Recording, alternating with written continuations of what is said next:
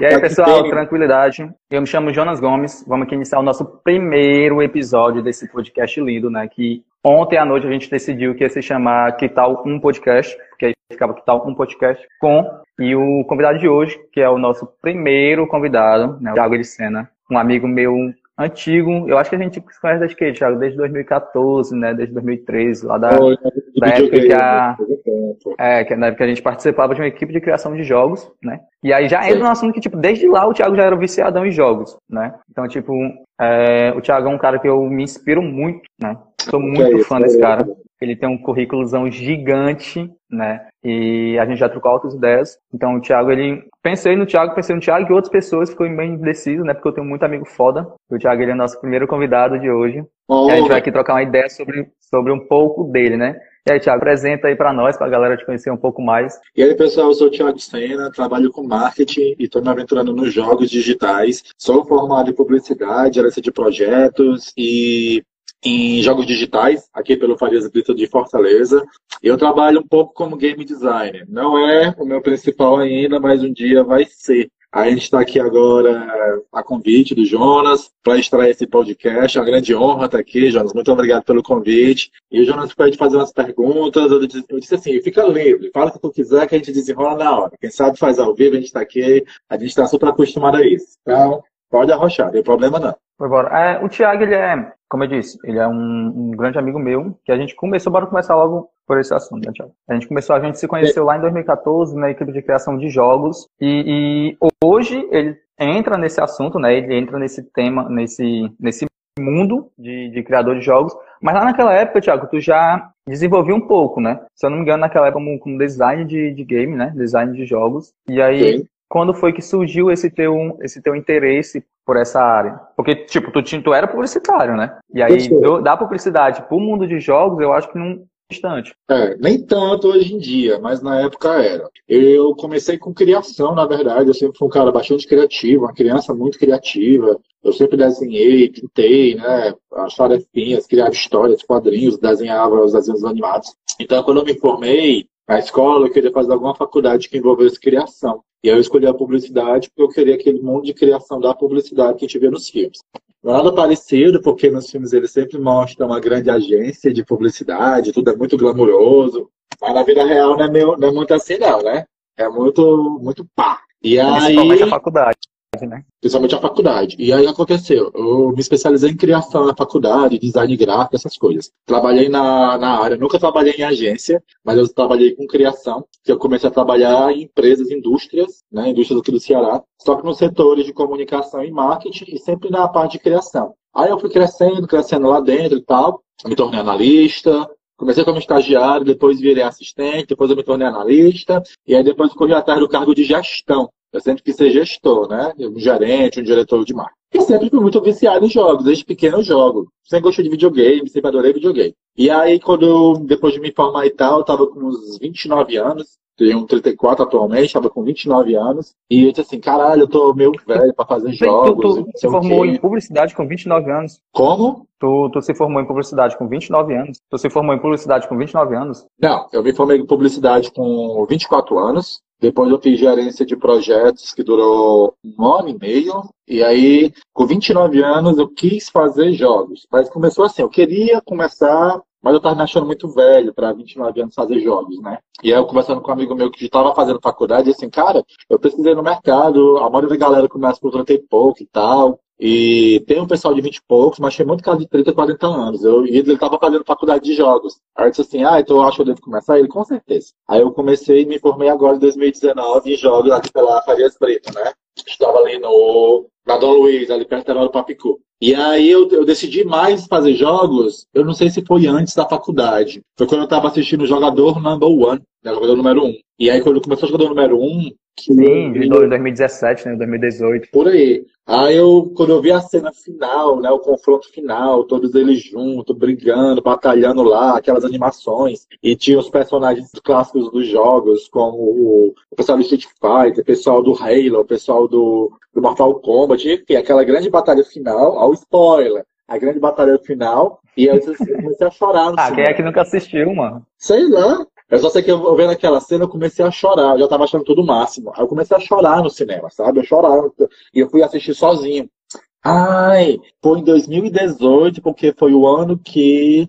Não, eu já comecei jogos. Foi. Porque é o ano que eu comecei o meu namoro com o meu namorado atual e eu chamei ele para assistir, ele não pôde. Assim, ah, eu vou assistir só. Ele tava assistindo sozinho, tava chorando sozinho no cinema. Disse, é isso que eu quero fazer da minha vida, eu quero trabalhar com isso, isso me alegra no coração e tal. E aí quando eu continuidade, e foi quando eu comecei a, a fazer jogos digitais. Aí eu ainda não vivo disso, porque eu tenho boletos para pagar e eu já trabalho com marketing, né?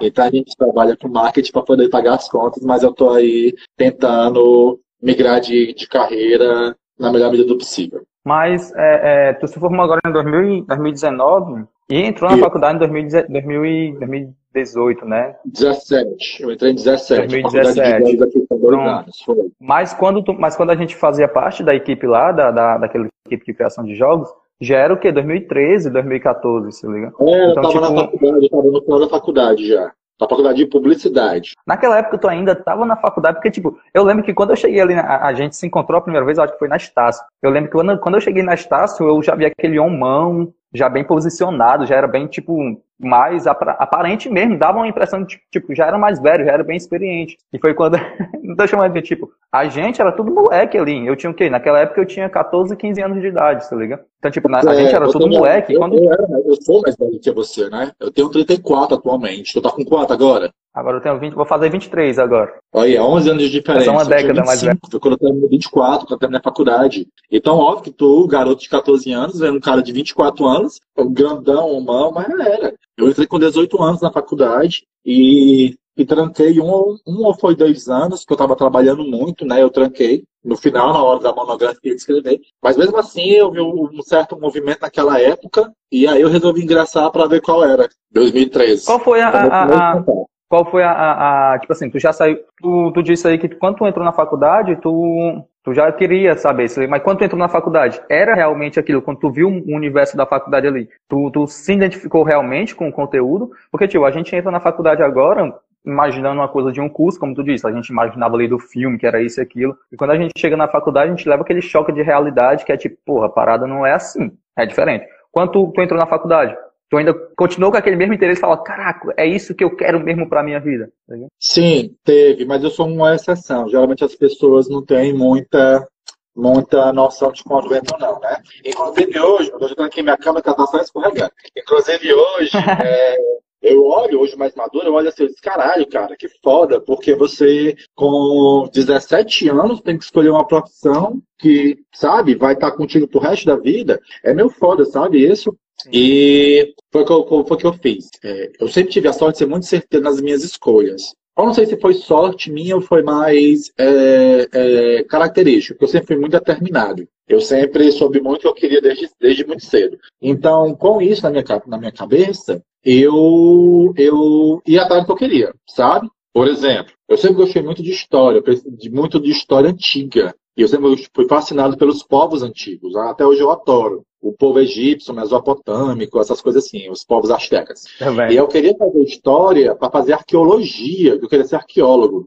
Isso quando eu tinha assim, uns 8, 9 anos, 10 anos, né? Eu sempre assisti muito documentário. E aí, com o tempo, e mexendo no computador, foi criando gosto pro computador. Ela disse, ah, eu vou fazer faculdade de computação e tal, mexer nas coisas. Só que aí, quando eu fiquei mais velho, tipo assim, uns 15, 16 anos, eu vi que eu era muito criativo, eu vi que eu queria trabalhar com criação, com criação mesmo, alguma coisa criativa. E eu lembro que tinha muitos filmes na época, dessa minha idade, que tinham muitas agências de publicidade.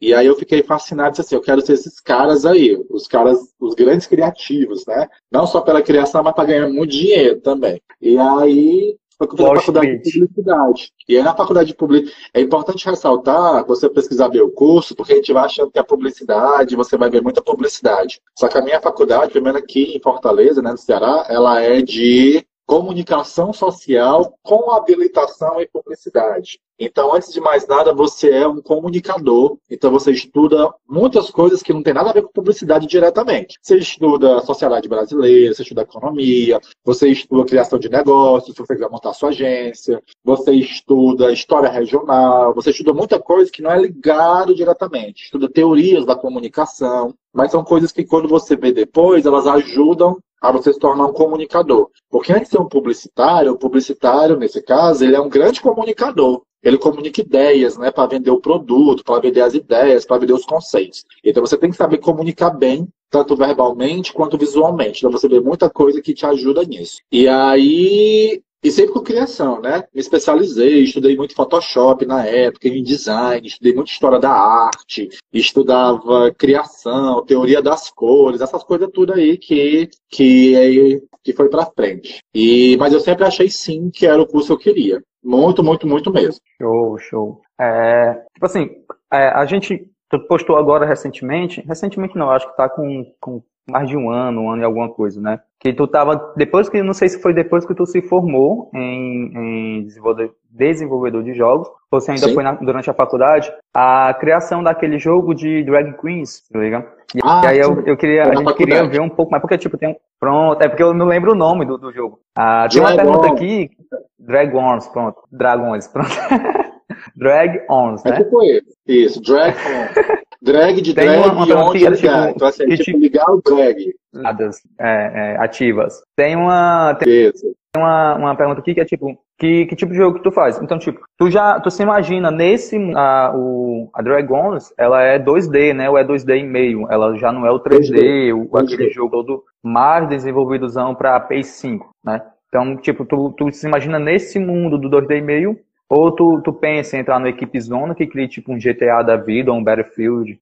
Vamos lá. Eu tô vendo aqui o pessoal é, perguntando do, do questionar o desenvolvimento, ou se foi motivado na faculdade. Só respondendo esse pessoal, é, eu já me senti desmotivado algumas vezes, porque faculdade não é fácil. A gente até brinca, tipo assim, entrar na faculdade é fácil, difícil é sair. Porque faculdade realmente. É, é só entrar, né? É fácil entrar, difícil é você sair lá de é. dentro. Eu não vou Principalmente dizer é a UFC. Porque, tipo, tudo. Mas é difícil. Lembra que não disse, né? difícil ainda sair. É, é, é, é. Porque, tipo assim, tu disse que se formou pela FB na desenvolvimento de jogos, mas não disse que na publicidade qual que tu tinha entrado. Tu entrou na publicidade pela UFC. Na, na época Exato. que tu entrou na UFC, já, já entrando aqui, na época que tu entrou na UFC, ainda era vestibular interno da UFC ou já era pelo Enem?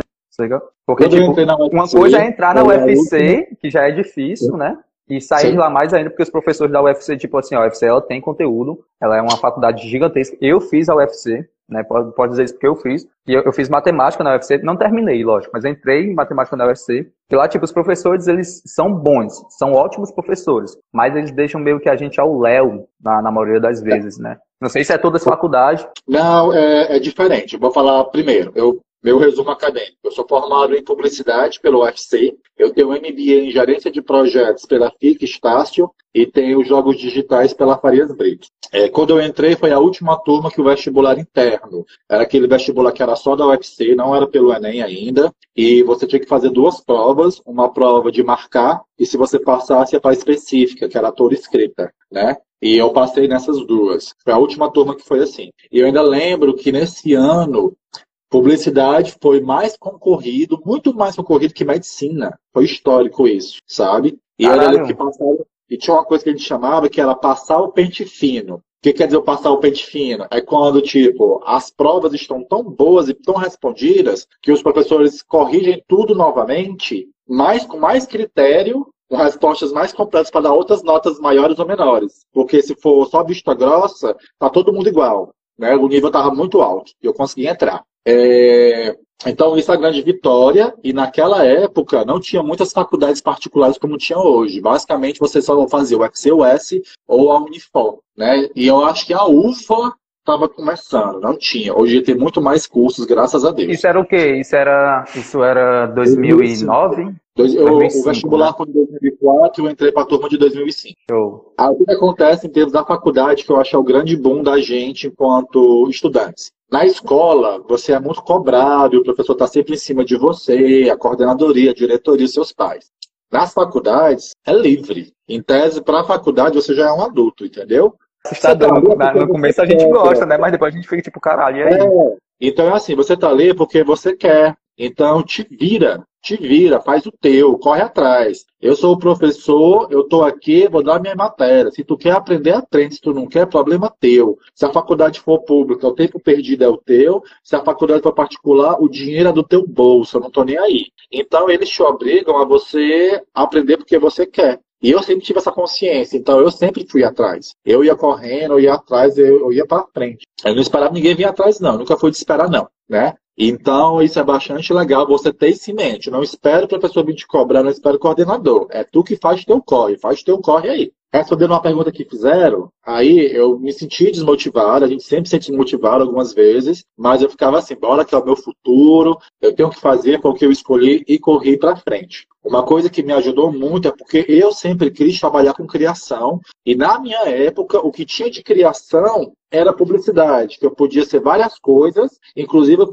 uma delas era o criativo. Existem várias profissões na publicidade e uma delas é o criativo. Eu queria ser esse cara. Então, às vezes a pessoa entra num curso e fica meio perdida, geralmente é uma pessoa que não tem muita noção do que ela quer. Então ela vai tentar ser criativa porque, ou ela vai tentar uma profissão porque, ah, vamos ver se é legal, né? Ela não sabe o que ela quer. E aí, para esse pessoal, pode ser mais difícil, pode ser mais desmotivador. Mas o desmotivação que eu tive na época da publicidade foi mais por conta que era muita matéria, né? Tinha umas coisas que era difícil mesmo, mas no geral. Era, foi, era foi... integral ou era só diurno ou noturno? Como? A, a, publicidade lá. Não sei hoje, porque eu não, não, pesquisei muito sobre publicidade, sobre o curso. Mas naquela época, ele era integral, manhã e tarde, ou era só manhã, só um turno? Ele era integral. Né? O começo você tinha manhã de manhã à tarde e depois você escolhia as cadeiras, que geralmente você ficava ou de manhã ou à tarde. E aí a hora, a época que eu tranquei a faculdade foi que eu precisei trabalhar, estava estagiando trabalhando e as minhas cadeiras só tinham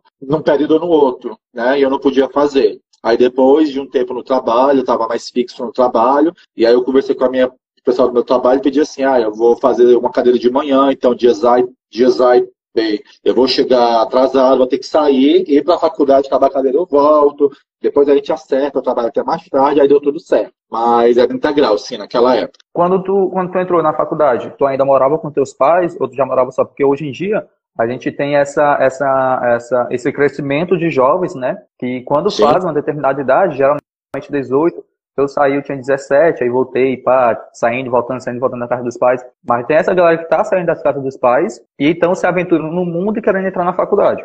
Quando tu, que é bem mais difícil, lógico, deixar claro, né? É, quando tu entrou, tu ainda morava com teus pais ou, ou tu já morava só? Eu morei com os meus pais até os 32 anos. Faz dois anos só que eu moro só. Eu tive esse privilégio de morar com os meus pais, dar tudo certo. Sempre trabalhei, né? Eu estagio desde os 15 anos e desde os 21 que eu trabalho mesmo. E ajudei sempre em casa, mas eu morava com os meus pais. Né? É, eu acho, acho bom quando você tem esse privilégio de morar com os pais e ser mais tranquilo, você aproveitar isso para investir na sua formação. Então, quem está assistindo aí que mora com os pais e vocês querem e vocês querem é, tem esse privilégio, invistam. Vocês podem estagiar e trabalhar para ajudar em casa, isso é normal, é comum. É, eu acho que é justo, né, quando você já é um jovem adulto, 20 e poucos anos, para você ajudar nas suas despesas. Mas aproveita isso para fazer muitos cursos, faculdades e coisas do tipo para aproveitar. Porque depois a gente acaba indo morar só, porque a vida pede, naturalmente, você já não cabe mais dentro da casa dos seus pais, a casa fica pequena, você vai para o seu campo. É, mas, assim, a, a galera hoje, é, não, tipo, a gente ainda tá, tá tendo muitos conflitos com os pais, né? A gente, eu digo, a gente jovens. É, hoje em dia a gente tá tendo muitos conflitos, né? Que ainda tem uma galera que tem aqueles pais mais conservador, né? É, tu é, é homossexual, é gay, né? Tu sempre teve essa, é, sempre teve essa, essa boa vivência com os teus pais, teus pais sempre aceitaram de boa, porque, tipo, pra tu ficar até os 32 na casa dos teus pais, eles têm que, tipo, entender, ser mais de boa, porque tem gente que já não tem essa, essa, esse privilégio, sim. esse outro privilégio, não é isso? Sim, é isso, tipo, sim. É, em relação tipo, a isso, sempre foi um pouco de boa, eu não assumi para os meus pais cedo, né? A minha época, eu estava até conversando isso com uma amiga esses dias. Hoje em dia a gente vive, cada, cada ano que se passa, por exemplo que pareça, é melhor do que o ano anterior. Quando eu saí da faculdade em 2013, eh, eu não era assumido, né? Era um amigo, só os amigos mais íntimos que sabiam, porque era complicado naquela época. E eu sei que muitos anos atrás era mais complicado ainda. Hoje em dia você vê os meninos, graças a Deus, e as meninas com 14 anos, 11, 10 anos, já se tendo esse suporte se assumindo. Esse pessoal que infelizmente não pode morar com os pais por causa do conservadorismo dos pais, ah, esclarecendo, depois eu comecei a namorar e eu disse, ah, tá bom, vou dizer para os meus pais. No começo foi meio estranho, não chegou a ser ruim, foi meio estranho, eles acostumaram, tipo assim, eles sabiam, mas meu namorado não andava lá em casa, por exemplo, sabe? E aí, com o tempo, conversando e tal, hoje em dia, minha mãe e meu namorado, os dois são assim, ó. Quero que você veja. É. Os dois falando mal de mim, assim, é incrível. Manda comida pra ele tudo, sabe? É. Mas aí, se você infelizmente não ter esses pais, e você é obrigado a sair de casa, e você pode é, tentar arrumar um jeitinho. Cada um tem uma vida, né, que é, é boa por um lado, mas é pesada pelo outro. Algumas pessoas não têm esse privilégio e tudo mais. Então, é, tem que ver que você pode fazer para tentar conseguir isso. É, tu me fez duas perguntas que eu não respondi, eu queria responder. Uma que eu vi que as pessoas perguntaram aí sobre o que fazer para quem para quem está trilhando um caminho, para quem não sabe o que fazer na faculdade, eu digo assim, veja o que você gosta de fazer, o que você tem prazer em fazer. Por exemplo, ah, você gosta de matemática, então vai para de exatos, né? tem alguma coisa que você vai querer fazer. Aí você vai para de engenharia, química, sei lá. Você gosta de coisa mais artística, então vai para as áreas que você pode desenvolver a sua arte. Publicidade, teatro, artes cênicas, game design, sei lá. E se você é uma pessoa mais de humanas, não humanidades, que você gosta de conversar, vai para psicologia, vai para o RH, procura coisas que você tem afinidade para trabalhar. E tu me perguntou também sobre o jogo do Dragon. O Dragon, para quem hum. não sabe, é um RPG de drag queens. Né? Você encarna uma drag queen, você tem que conquistar roupas e, e perucas e saltos para evoluir a sua drag e se tornar a melhor drag do mundo. No caminho, você combate a masculinidade tóxica para poder impor o amor e o respeito no mundo. Eu ganhei um edital de Fortaleza em 2018 e comecei a realizar ele em 2019, no auge da pandemia. A gente entregou só um protótipo que está no site Ready to Dragon. Eu vou botar aqui depois. Deixa eu botar aqui, marcar. Joguei nos comentários. Ready to drag on. Tipo, preparado para o drag on. Ready de, de preparado em inglês. E aí tem no Twitter também, tem algumas artes. A gente fez até uma arte que a Vogue Brasil tweetou. A gente fez uma capa da Vogue com Ready to Drag On. Eu vi, eu adorei essa, essa capa na época quando foi lançado. Deixa eu te mostrar aqui, eu vou acessar o Twitter para mostrar para vocês enquanto eu falo. E aí esse jogo fez muito sucesso. E tu quando tem, eu fiz esse jogo, tem um, um, livro do, do storyboard? Tenho, tenho sim. É, deixa eu mostrar o perfil para vocês, que aí depois eu mostro mais coisa. Tá aqui, ó. Pronto. Ready to drag on. E aqui eu vou mostrar algumas artes para vocês. Tipo assim, tu disse que, tipo, no, no caminho, já fazendo um, um, um, comentário, no caminho, eu não sei como é que elas atacam, mas tu disse que no caminho você vai combatendo a masculinidade, se liga? E aí eu acharia massa, quando chama tóxico, você pega, assim, a drag, puxa uma mamadeira de piroca e joga no cara e pá. E aí ele já se explode e fica, nossa, ia ser ia ser irado. Eu apoiaria a ideia, puxar lá na hora. A capa da, Vogue que nós fizemos, ó. Foi quando saiu a Pablo Vittar, agora grande, e a gente essa saiu e fez essa capa. Aí a Vogue, marcamos a Vogue, aí a Vogue foi lá, ó, até printei. Ela postou, é. Eu printei ela repostou, se não me engano. Aí ela repostou. Até marcado então, a Pablo também, na época, eu não, não lembro se a Pablo também repostou, mas tu tinha marcado a Vogue e a Pablo, não era? É porque essa, essa, é, essa capa aí, na época, se não foi inspirada na, na Pablo. e aí a gente fez esse, ganhou um grande sucesso, ganhou o edital, a faculdade apoiou bastante, eu montei um time, é, isso me deu grande visibilidade. O pessoal ficou bastante interessado, só que aí estourou a pandemia, aí a gente ficou tá um pouco parado, porque fazer jogo não é fácil, viu, galera? É, é, são muitas coisas envolvidas, é muita parte técnica envolvida, envolve muita gente, e e é, é, muito menos sobre ter ideias e muito mais sobre fazer essa ideia se tornar real, o que é muito difícil. Então você tem uma ideia e diz assim, tá, e agora vai fazer isso? Mas quer fazer a arte, vai fazer a animação, a programação, e vai para onde? Como é que tá o gameplay? Tá divertido? Cadê a história? Cadê os efeitos? Nossa! Então, tipo, é todo um. A galera acha que é, é uma equipezinha ali, nossa, é muito fácil, todo mundo mundo ali lançou a ideia, todo mundo já vai desenvolvendo, já vai lançando, todo mundo é muito criativo, exclusivo, mas não é. Você liga, tem uma equipe zona gigante que você tem tipo, ah, tal, isso aqui. Aí o cara lança, pá, mas isso aqui tá errado, essa parada assim, é tipo, e outro, que você tem que se dar em equipe. Você não pode ser, tipo, muito individual, você pode ser o melhor criador do mundo, e se você for individual, você não vai conseguir desenvolver uma ideia ali com a galera, né? Eu lembro que com a gente, eu, eu lembro que tu participou também, se eu não me engano, teve o, a, a Global Game Jam lá em 2015 ou foi 2014 que a gente participou, né? Que a, a, Global Game Jam, ele te dá 72 horas para você criar um jogo. Ele lança a ideia às 5 horas ou às 6 horas 48. da sexta-feira, 48 horas, né? E te dá até o, o domingo. Pra... Tu já participou de outra Global depois daquela? Porque eu, já eu lembro naquela tu chegou no finalzinho do sábado. Pois é, já participei de umas três depois. É para quem não sabe, gente, a Global Game Jam é um concurso internacional onde várias cidades ao redor do mundo, ele e depois ele tem as suas regionais, né? Aí tem a Global Game Jam regional Fortaleza. E aí você entra numa sexta-feira na sede que eles divulgam da sua cidade e você tem que fazer um jogo em 48 horas, em dois dias. Aí eles dão a temática na hora e você tem que desenvolver na hora. Por incrível que pareça, essas Global Game Jam, que terminam no domingo, né? Escolhe, você posta os seus jogos, não tem um ganhador, é só pra fazer jogos. muitos jogos, né? É. É lá onde eles ficam, é lá onde as grandes empresas ficam de olho para pegar profissionais, viu? Eles assim, é, é, levando, levando presente. Tem uma galera que, que curte futebol assim. levando presente no futebol. Levando presente no futebol é tipo um, um, um estadualzinho dos jovens, né? Do, do da Sub-18, onde tem os olheiros lá, e a gente fica lá loucão. Eu lembro que na época a gente tava bem pequenininho, e tinha, se eu não me engano, era fã. Eu lembro até hoje que era, se não me engano, é fã. Que tinha uma sala gigante só deles. Tinha a uns caras. É, a fã, né? Que eles criaram um jogo incrível naquela, naquela Global Game Jam.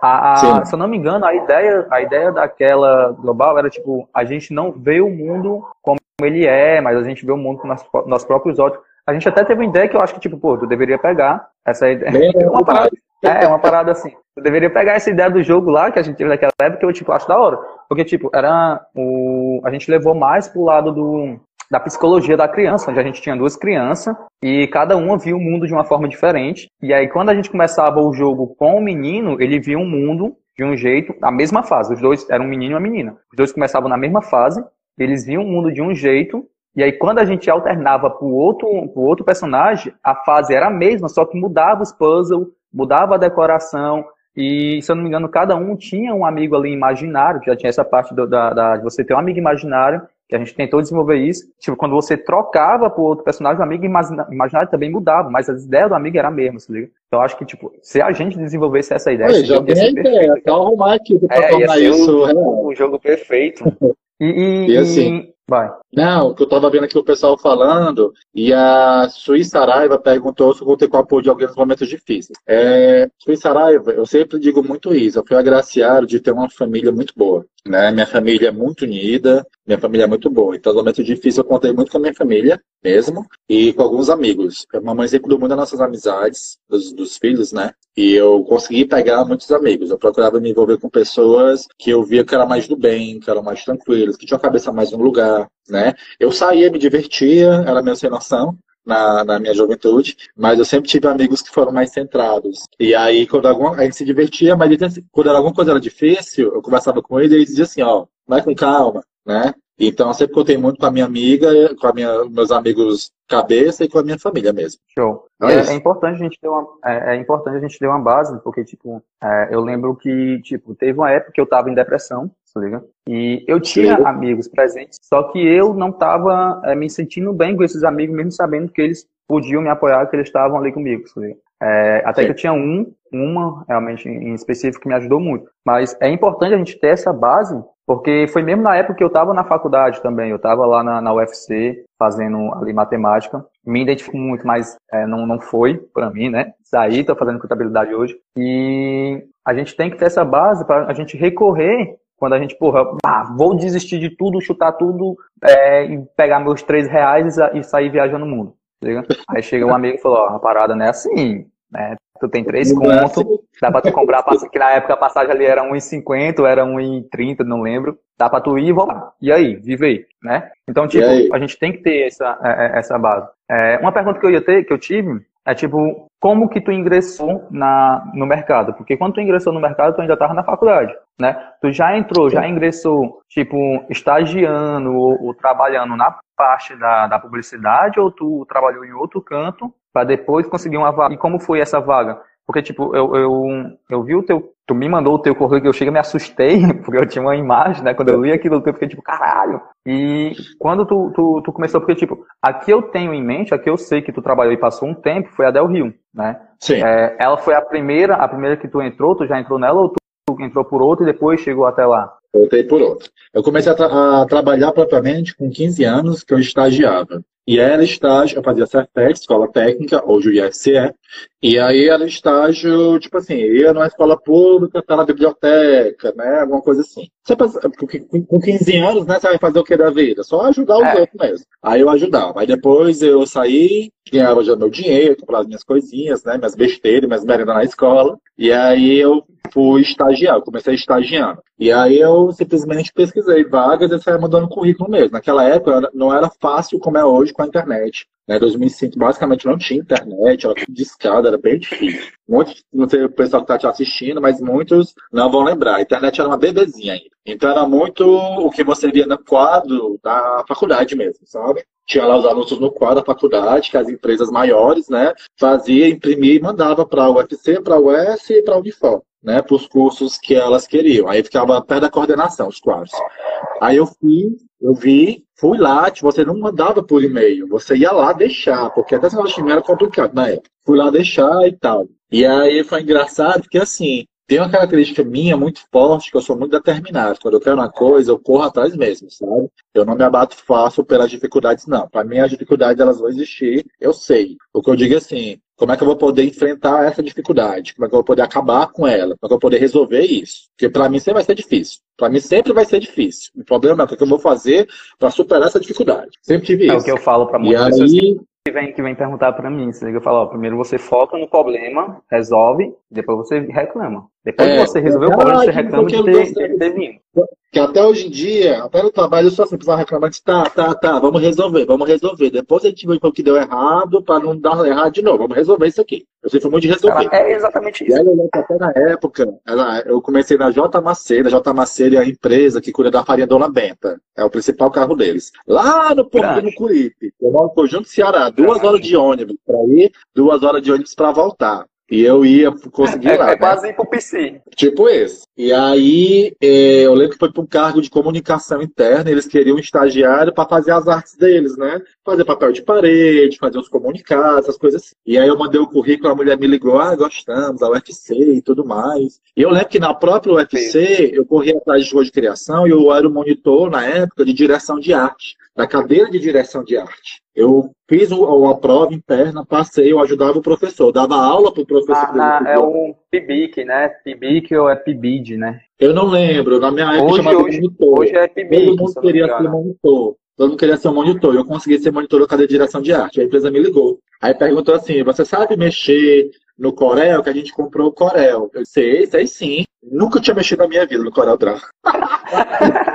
Aí eu disse, sei, sei sim. Aí, hoje, o decotação era muito caro na época. Hoje dia tá acessível, mas era muito caro. E o Corel era alternativa. Aí eu lembro que um amigo vai da faculdade, aí marcaram assim, vem fazer uma prova prática aqui, aí faltava quatro dias para prova prática, dois dias. E aí disseram assim para mim, é, vem fazer a prova, eu disse, vou. Aí eu liguei pro Renan, né? Não, no outro dia eu fui na faculdade e disse assim, Renan, eu vou precisar daquele teu curso, que eu tinha acabado de comprar um curso, era uma revista que vinha um CD, né? Curso Sim, eu lembro, eu lembro de uns cursos que tinha assim. Era muito comum na época, você deu um concurso. Ah, assim, não, eu preciso emprestar. É que eu, que eu comecei a querer aprender design. Pois é, disse assim, cara, tá é. em casa, não tô na faculdade. Só se depois da aula for pagar comigo. Tu mora onde? Lá no PQP. Eu disse, beleza. Aí eu tinha só a passagem pra casa dele, depois de pra minha casa. Eu fui na casa dele, peguei o CD, passei os outros dois dias virando noite, fazendo os cursos, os tutoriais, porque hoje em dia tem YouTube, é muito fácil, né? porque não tinha, eu acho que CD eu não era. E aí eu fui lá na hora, e fiz né, as artes, porque era o que tinha. Aí eu consegui um emprego. E aí lá dentro eu fui aperfeiçoando, lá dentro da empresa tinha internet, né? E aí quando eu não sabia mais as coisas no Corel, eu botava no Google. Já tinha Google, eu botava. Como fazer isso no Corel? Ia fazendo, fui desenrolando. Então, foi assim eu a minha jornada. Já tinha mandado é, muitos currículos, as pessoas olham e acham assim, ai, eu escutei isso da minha irmã mais nova que ela estava se sentindo mal uma vez, porque ela é, não conseguia emprego direito e tal. E ela sempre disse assim: Ah, tu sempre teve trabalho, sempre foi muito fácil para ti. Eu disse: Não, não é. É porque a gente não sai divulgando os, os que você manda. entendeu? É. Mas quantas vezes eu mandei currículo para empresa A, para empresa B, para empresa C, para empresa D, sequer me dizia se eu fui aprovado ou não. Nossa, muitas vezes, né? Então eu saía botando currículo em tudo que era canto. Quando eu queria tocar de emprego, eu passava assim dois, três meses mandando currículo, indo para entrevista, até que um dava certo. Então eu comecei como estagiário de comunicação interna de uma indústria alimentícia, fazendo arte para eles, arte diversas, de endomarketing, de campanha, de São João, de Natal, papel de parede, divulgação de produto, essas coisas assim, para o Brasil todo. Aí lá eu consegui encontrar grandes profissionais, porque a J Macedo é uma empresa muito grande, é uma empresa muito estruturada, ela está construindo o network, todo. Né? É, e mais do que network, eu sempre quis crescer. Eu sempre quis crescer. Eu sempre assim, eu sempre quis ter dinheiro. Eu sempre quis ter dinheiro. É Só que eu sei que o dinheiro ou vem sempre que ser visto, que não é o meu caso, e ter a grana por ser visto. É muito, ou vem para quem é muito bom em alguma coisa. E como eu não sou herdeiro, eu disse, vou ter que trabalhar muito, ser muito bom em alguma coisa, para eu dizer assim, eu faço isso muito bem. Se quiser, se quiser eu cobro X. É então eu sempre estudei muito e fui atrás. Então eu ficava observando os grandes profissionais de onde eu estava. Como é que aquele gerente fazia as coisas, como é que ele falava, como é que ele se comportava, como é que ele é, falava com os outros, fazia relatório, eu fui aprendendo. Aí quando terminou o estágio, depois de dois anos, né? Que foi justamente quando entrou a lei Lula só podia trabalhar seis horas, o Lula que fez. Porque antes estagiário trabalhava o dia todo, ganhava quase nada. Aí o Lula organizou isso na época. Só podia trabalhar seis horas, só podia ficar dois anos como estagiário e tal. E aí meu estágio acabou, eu perguntei, sim, galera, e aí? Vai ou racho, que o estágio vai acabar próximo mês. Aí empresa me contratou como assistente. Aí eu lembro disso muito, porque para quem não sabe, é assim, é estagiário, assistente, analista, coordenador e gerente. São a escadinha. E eu lembro que no Isso, esse, essa, escala, essa, essa escala é dentro da publicidade ou dentro de outros não, setores desculpa, também? Não essa escada ela é dentro do mundo corporativo, de empresas, né? A parte administrativa, né? Que é o que eu queria. Aí eu lembro que eu queria ser analista. Aí assim que eu assinei a minha, a minha entrada como assistente, né, que é abaixo analista, eu cheguei para a menina de RH, que eu era amigo, a coordenadora, disse assim, Maria, vem aqui.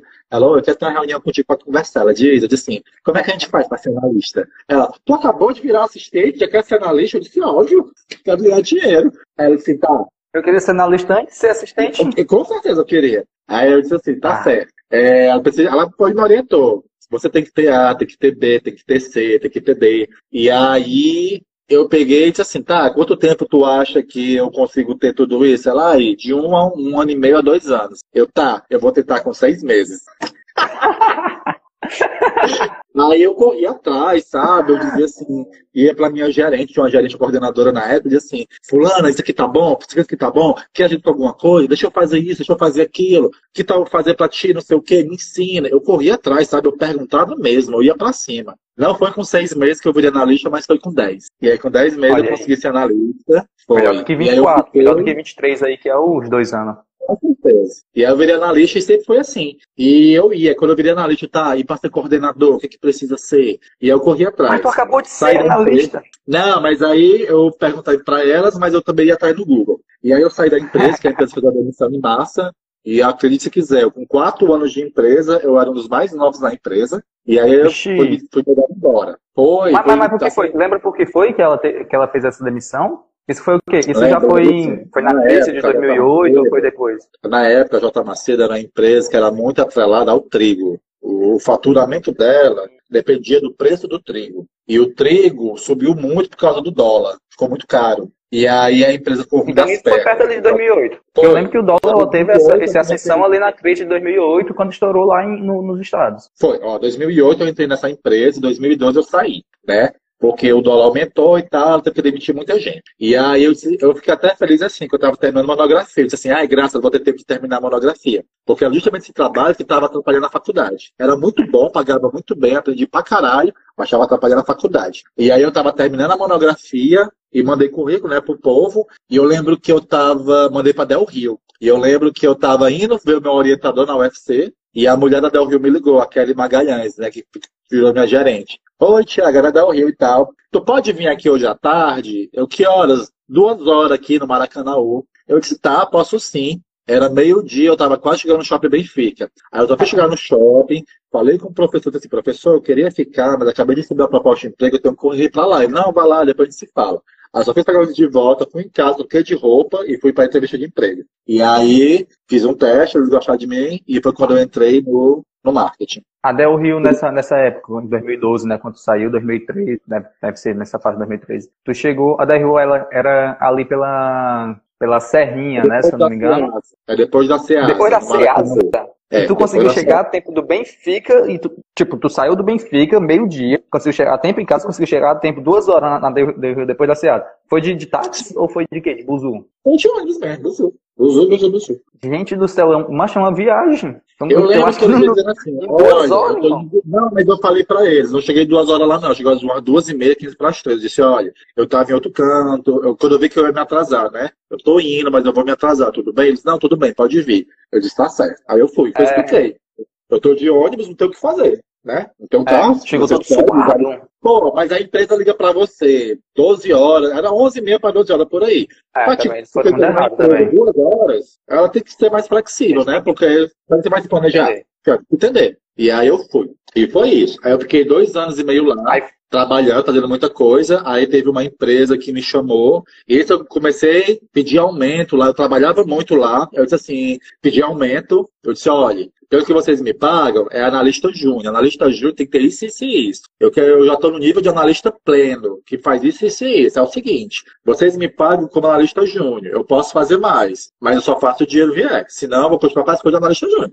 Aí ela conversou lá e conseguiu uma promoção. Ah, mas é, ué. Você vai fazer aquele trabalho, você faz mais, eu quero mais. E aí. É que quando você chegou, tá aqui o meu currículo. É, eu tenho não. tanto, tô recebendo isso. E aí? É, mas eu falava com jeitinho, eu montava um plano, eu dizia, ó, o analista júnior tem que fazer A, B, C, D. Eu faço o A, B, C, D, mas também faço o E, o F e o G, que é de não sei o quê. Então, assim, você viu que eu sei fazer e a empresa se beneficia disso. Só que eu gostaria de uma promoção, porque senão eu vou parar de fazer e fazer só o que é pra fazer. Repete, falhou. Tema que eu acho tu entrou num tema que eu acho muito massa, que é tipo, é, a gente quer uma, uma, uma, ascensão, a gente quer, a gente não sabe como. É, a gente tenta conversar ali e tal, só que, tipo, por ser muito novo, né, tô falando dos jovens, por ser muito novo, a gente não tem essa experiência de como chegar no chefe e falar, ó, oh, isso aqui tá assim, isso aqui é desse jeito, eu quero isso, entendeu? Então, tipo, qual é a dica que tu dá? Porque, tipo, tu chegou muito, tu, tu conversou muito com teus superiores e conseguiu essa, esse crescimento. Qual é a dica que tu dá pra gente conseguir esse planejamento de chegar e se posicionar querendo algo mais?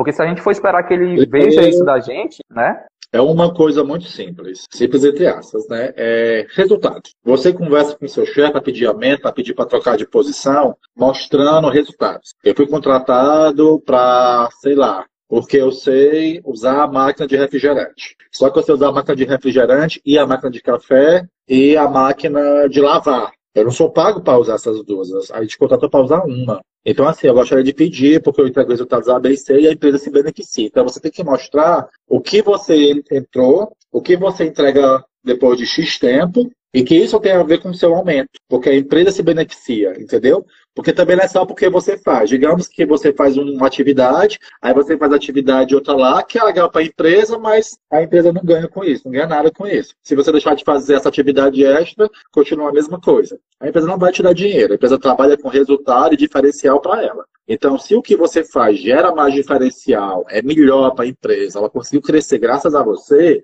e aí você mostra para o seu chefe. E você mostra com resultado, com números, entendeu? Chegando, ó, Antes, sei lá, a gente tinha mil, visualiz... mil visualizações nos stories. Depois que eu comecei a fazer trabalhar e fazer A, B, C de trabalho, hoje a gente tem 3 mil visualizações. Antes eu não fazia é, é, propaganda no Facebook e no Instagram. Hoje eu já faço e levo 50 pessoas para o nosso site, que aumentou as vendas. É isso, entendeu? Você mostra o que você faz e qual resultado você traz para a empresa. É tipo, aí você diz. Então, eu queria pedir um aumento, queria passar para cargo tal, porque isso beneficia a empresa, eu acho que eu mereço e tudo mais. E aí você também tem que ver se a empresa tem espaço para isso, porque às vezes a empresa não tem nem dinheiro, tipo, ah, tu quer um aumento de 50%, a empresa não tem como te pagar. E aí você está dando só com burros na água, porque a empresa não vai te pagar porque tu quer. A empresa não vai te pagar porque tu, ai, eu mudei de casa, ganhei dois filhos, tão gênero, preciso de mais dinheiro para sustentar os meus filhos. É problema teu, sabe? A empresa vai pagar assim, tá, pois aqui, Então eu vou te dar mais trabalho que compense. Você acha preparado? É, é, é isso. É resultado. E óbvio, um então, jeito de falar, educado, calmo, mostrando, perguntando se ele pode, se dá para a empresa, se acha que vale a pena. Se ele disser que não, você diz assim, tá, e o que, que eu preciso fazer para ganhar um aumento? Porque eu tenho interesse no aumento, estou precisando e estou disposto a trabalhar por esse aumento para ganhar esse aumento. Tem a possibilidade de ter um aumento? Se sim, o que eu preciso fazer para ganhar esse aumento? E aí você vai para frente. Show. Antes de entrar no, na da continuidade, eu queria só a, avisar aqui que o Instagram ele tem um limite de horas. Até onde a gente sabe, ele tem um limite de horas, certo? Geralmente é uma hora ou é uma hora e meia.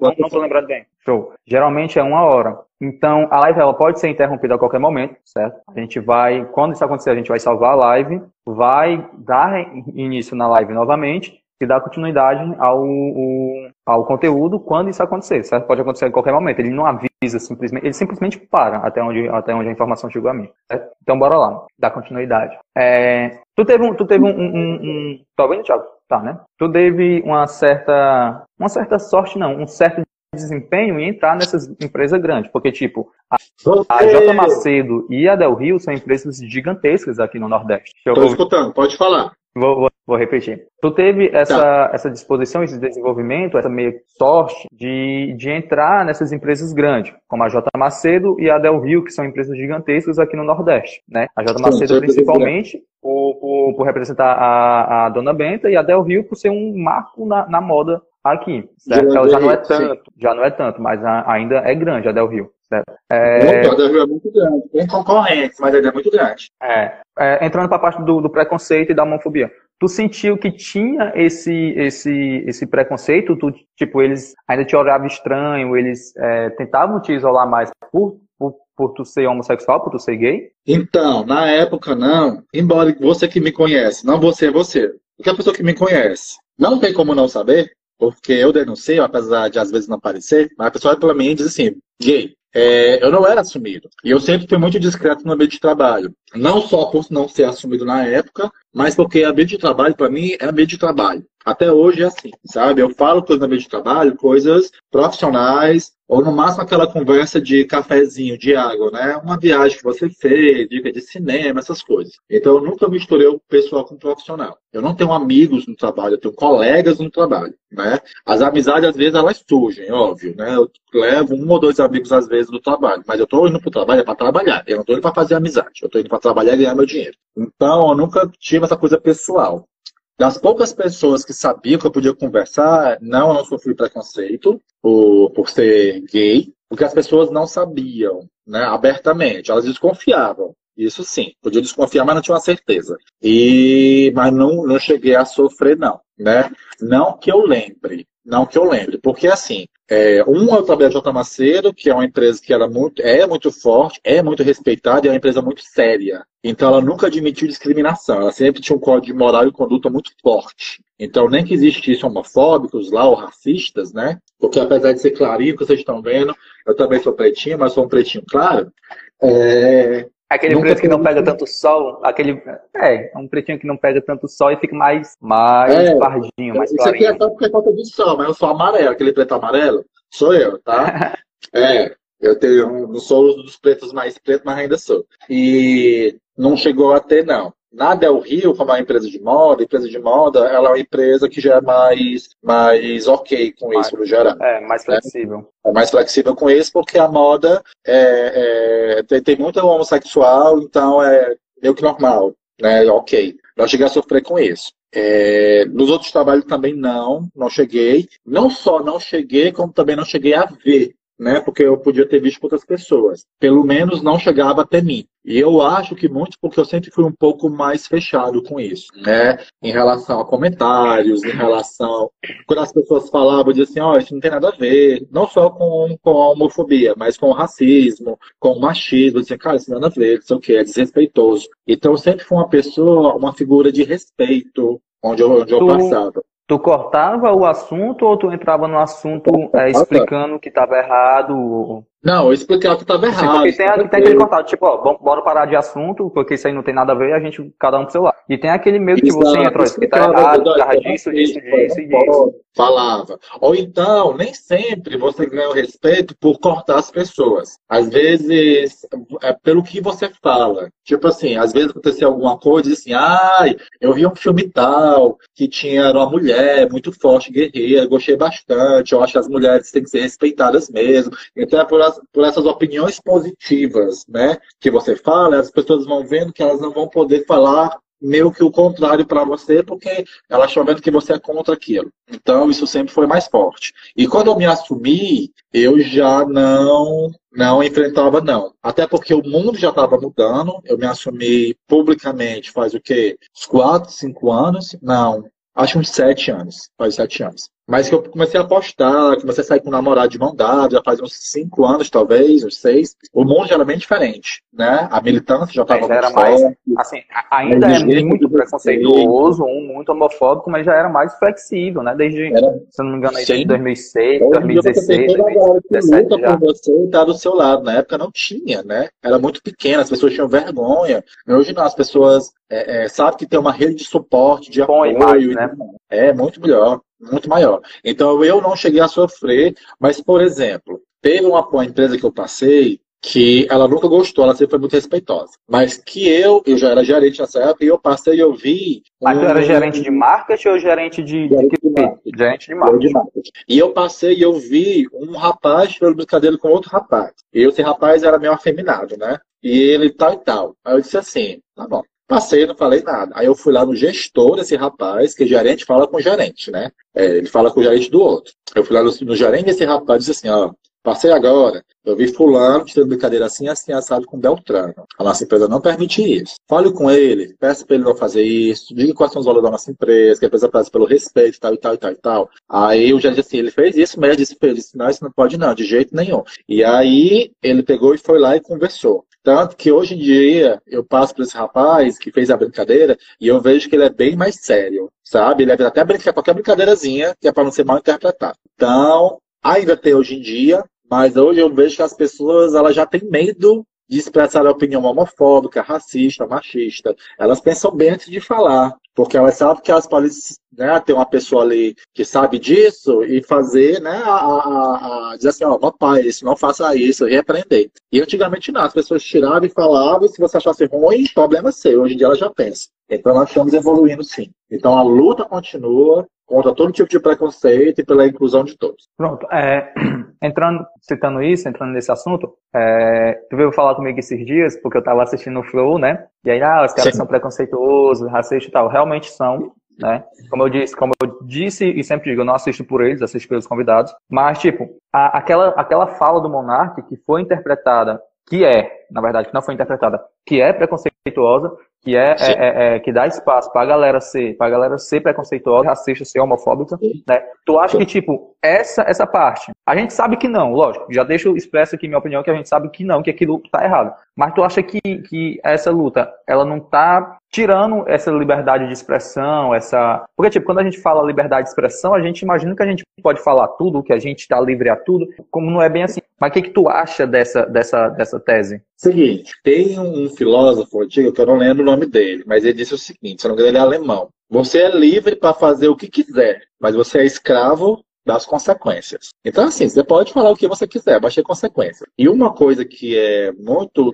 Sempre tem isso, bate, é muito chato, é que é o seguinte. É, o nosso problema é muito mais estrutural. E muitas vezes as próprias vítimas não sabem que elas estão sendo vítimas, entendeu? Às vezes o cara não sabe que está sendo alvo de racismo, não sabe que está sendo alvo de homofobia, a mulher não sabe que está sendo alvo de machismo, então as pessoas não sabem que elas estão sendo alvo. Então é, a luta não é só contra isso, né? o machismo, o racismo, o preconceito em geral em si.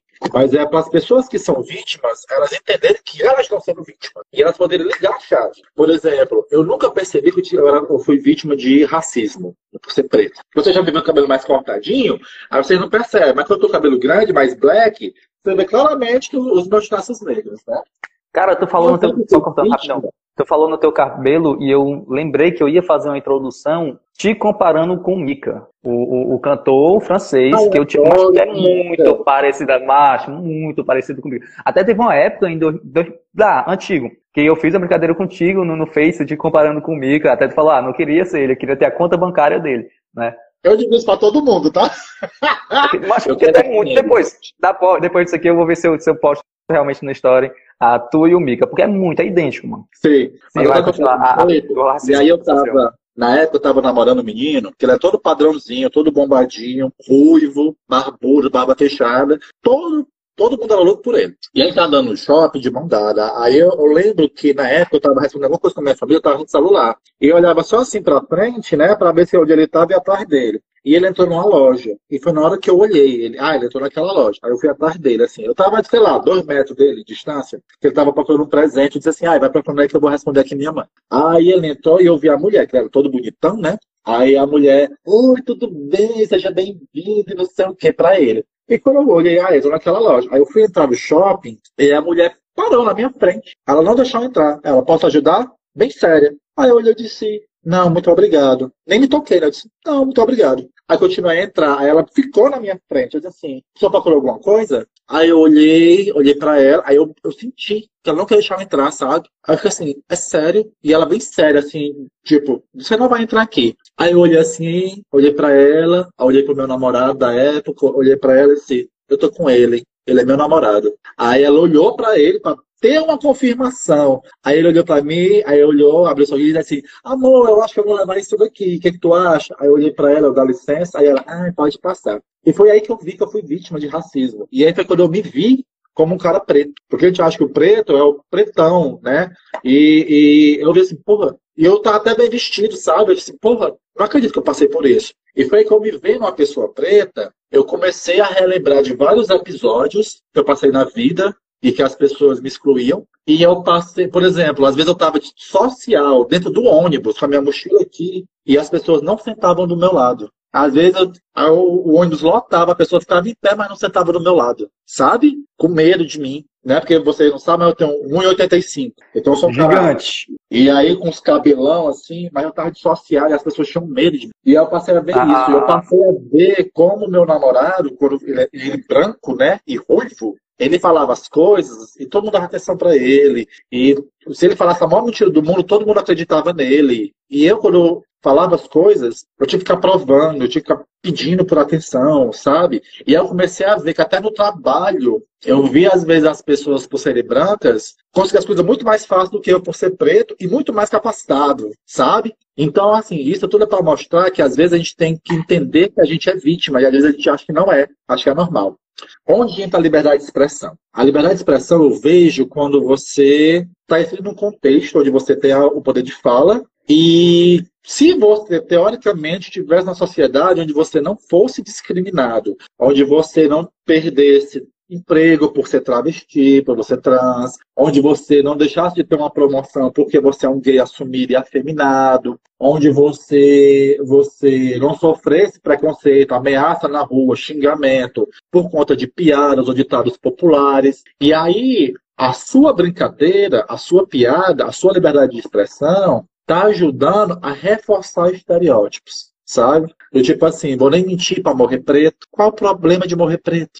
Entendeu? Tipo assim, ah, né? Ele é viado, mas é meu amigo, aquela música. Como assim? Ele é viado, mas é meu amigo. Como se viado fosse a pior Porém, coisa. contudo, entretanto. É, sabe? Então, é. é nesse sentido, porque, por exemplo, eu chamar um branco de branco, eu chamar de branquelo, ele não vai deixar de ser presidente, gerente, porque ele é branco. E porque eu falei isso dele, entendeu? Ele não vai, tipo assim, ser discriminado na rua, parado pela polícia, porque ele é branco. Brancazeiro, branquelo, entendeu? Ele não vai. O preto vai. A bicha vai. A travesti vai. A mulher vai ser desvalorizada só para ela ser mulher. Tanto que você vê, a mulher é tão desvalorizada que se você for gay, mas for masculino, tá de boa. Quantas vezes eu quantas vezes eu escutei, seja gay, mas seja homem, sabe? Por quê? Porque se você for afeminado, você é parecido com uma mulher. E mulher não tem valor na sociedade. Entendeu? É isso. Então a liberdade de expressão ela, ela só pode ser falada por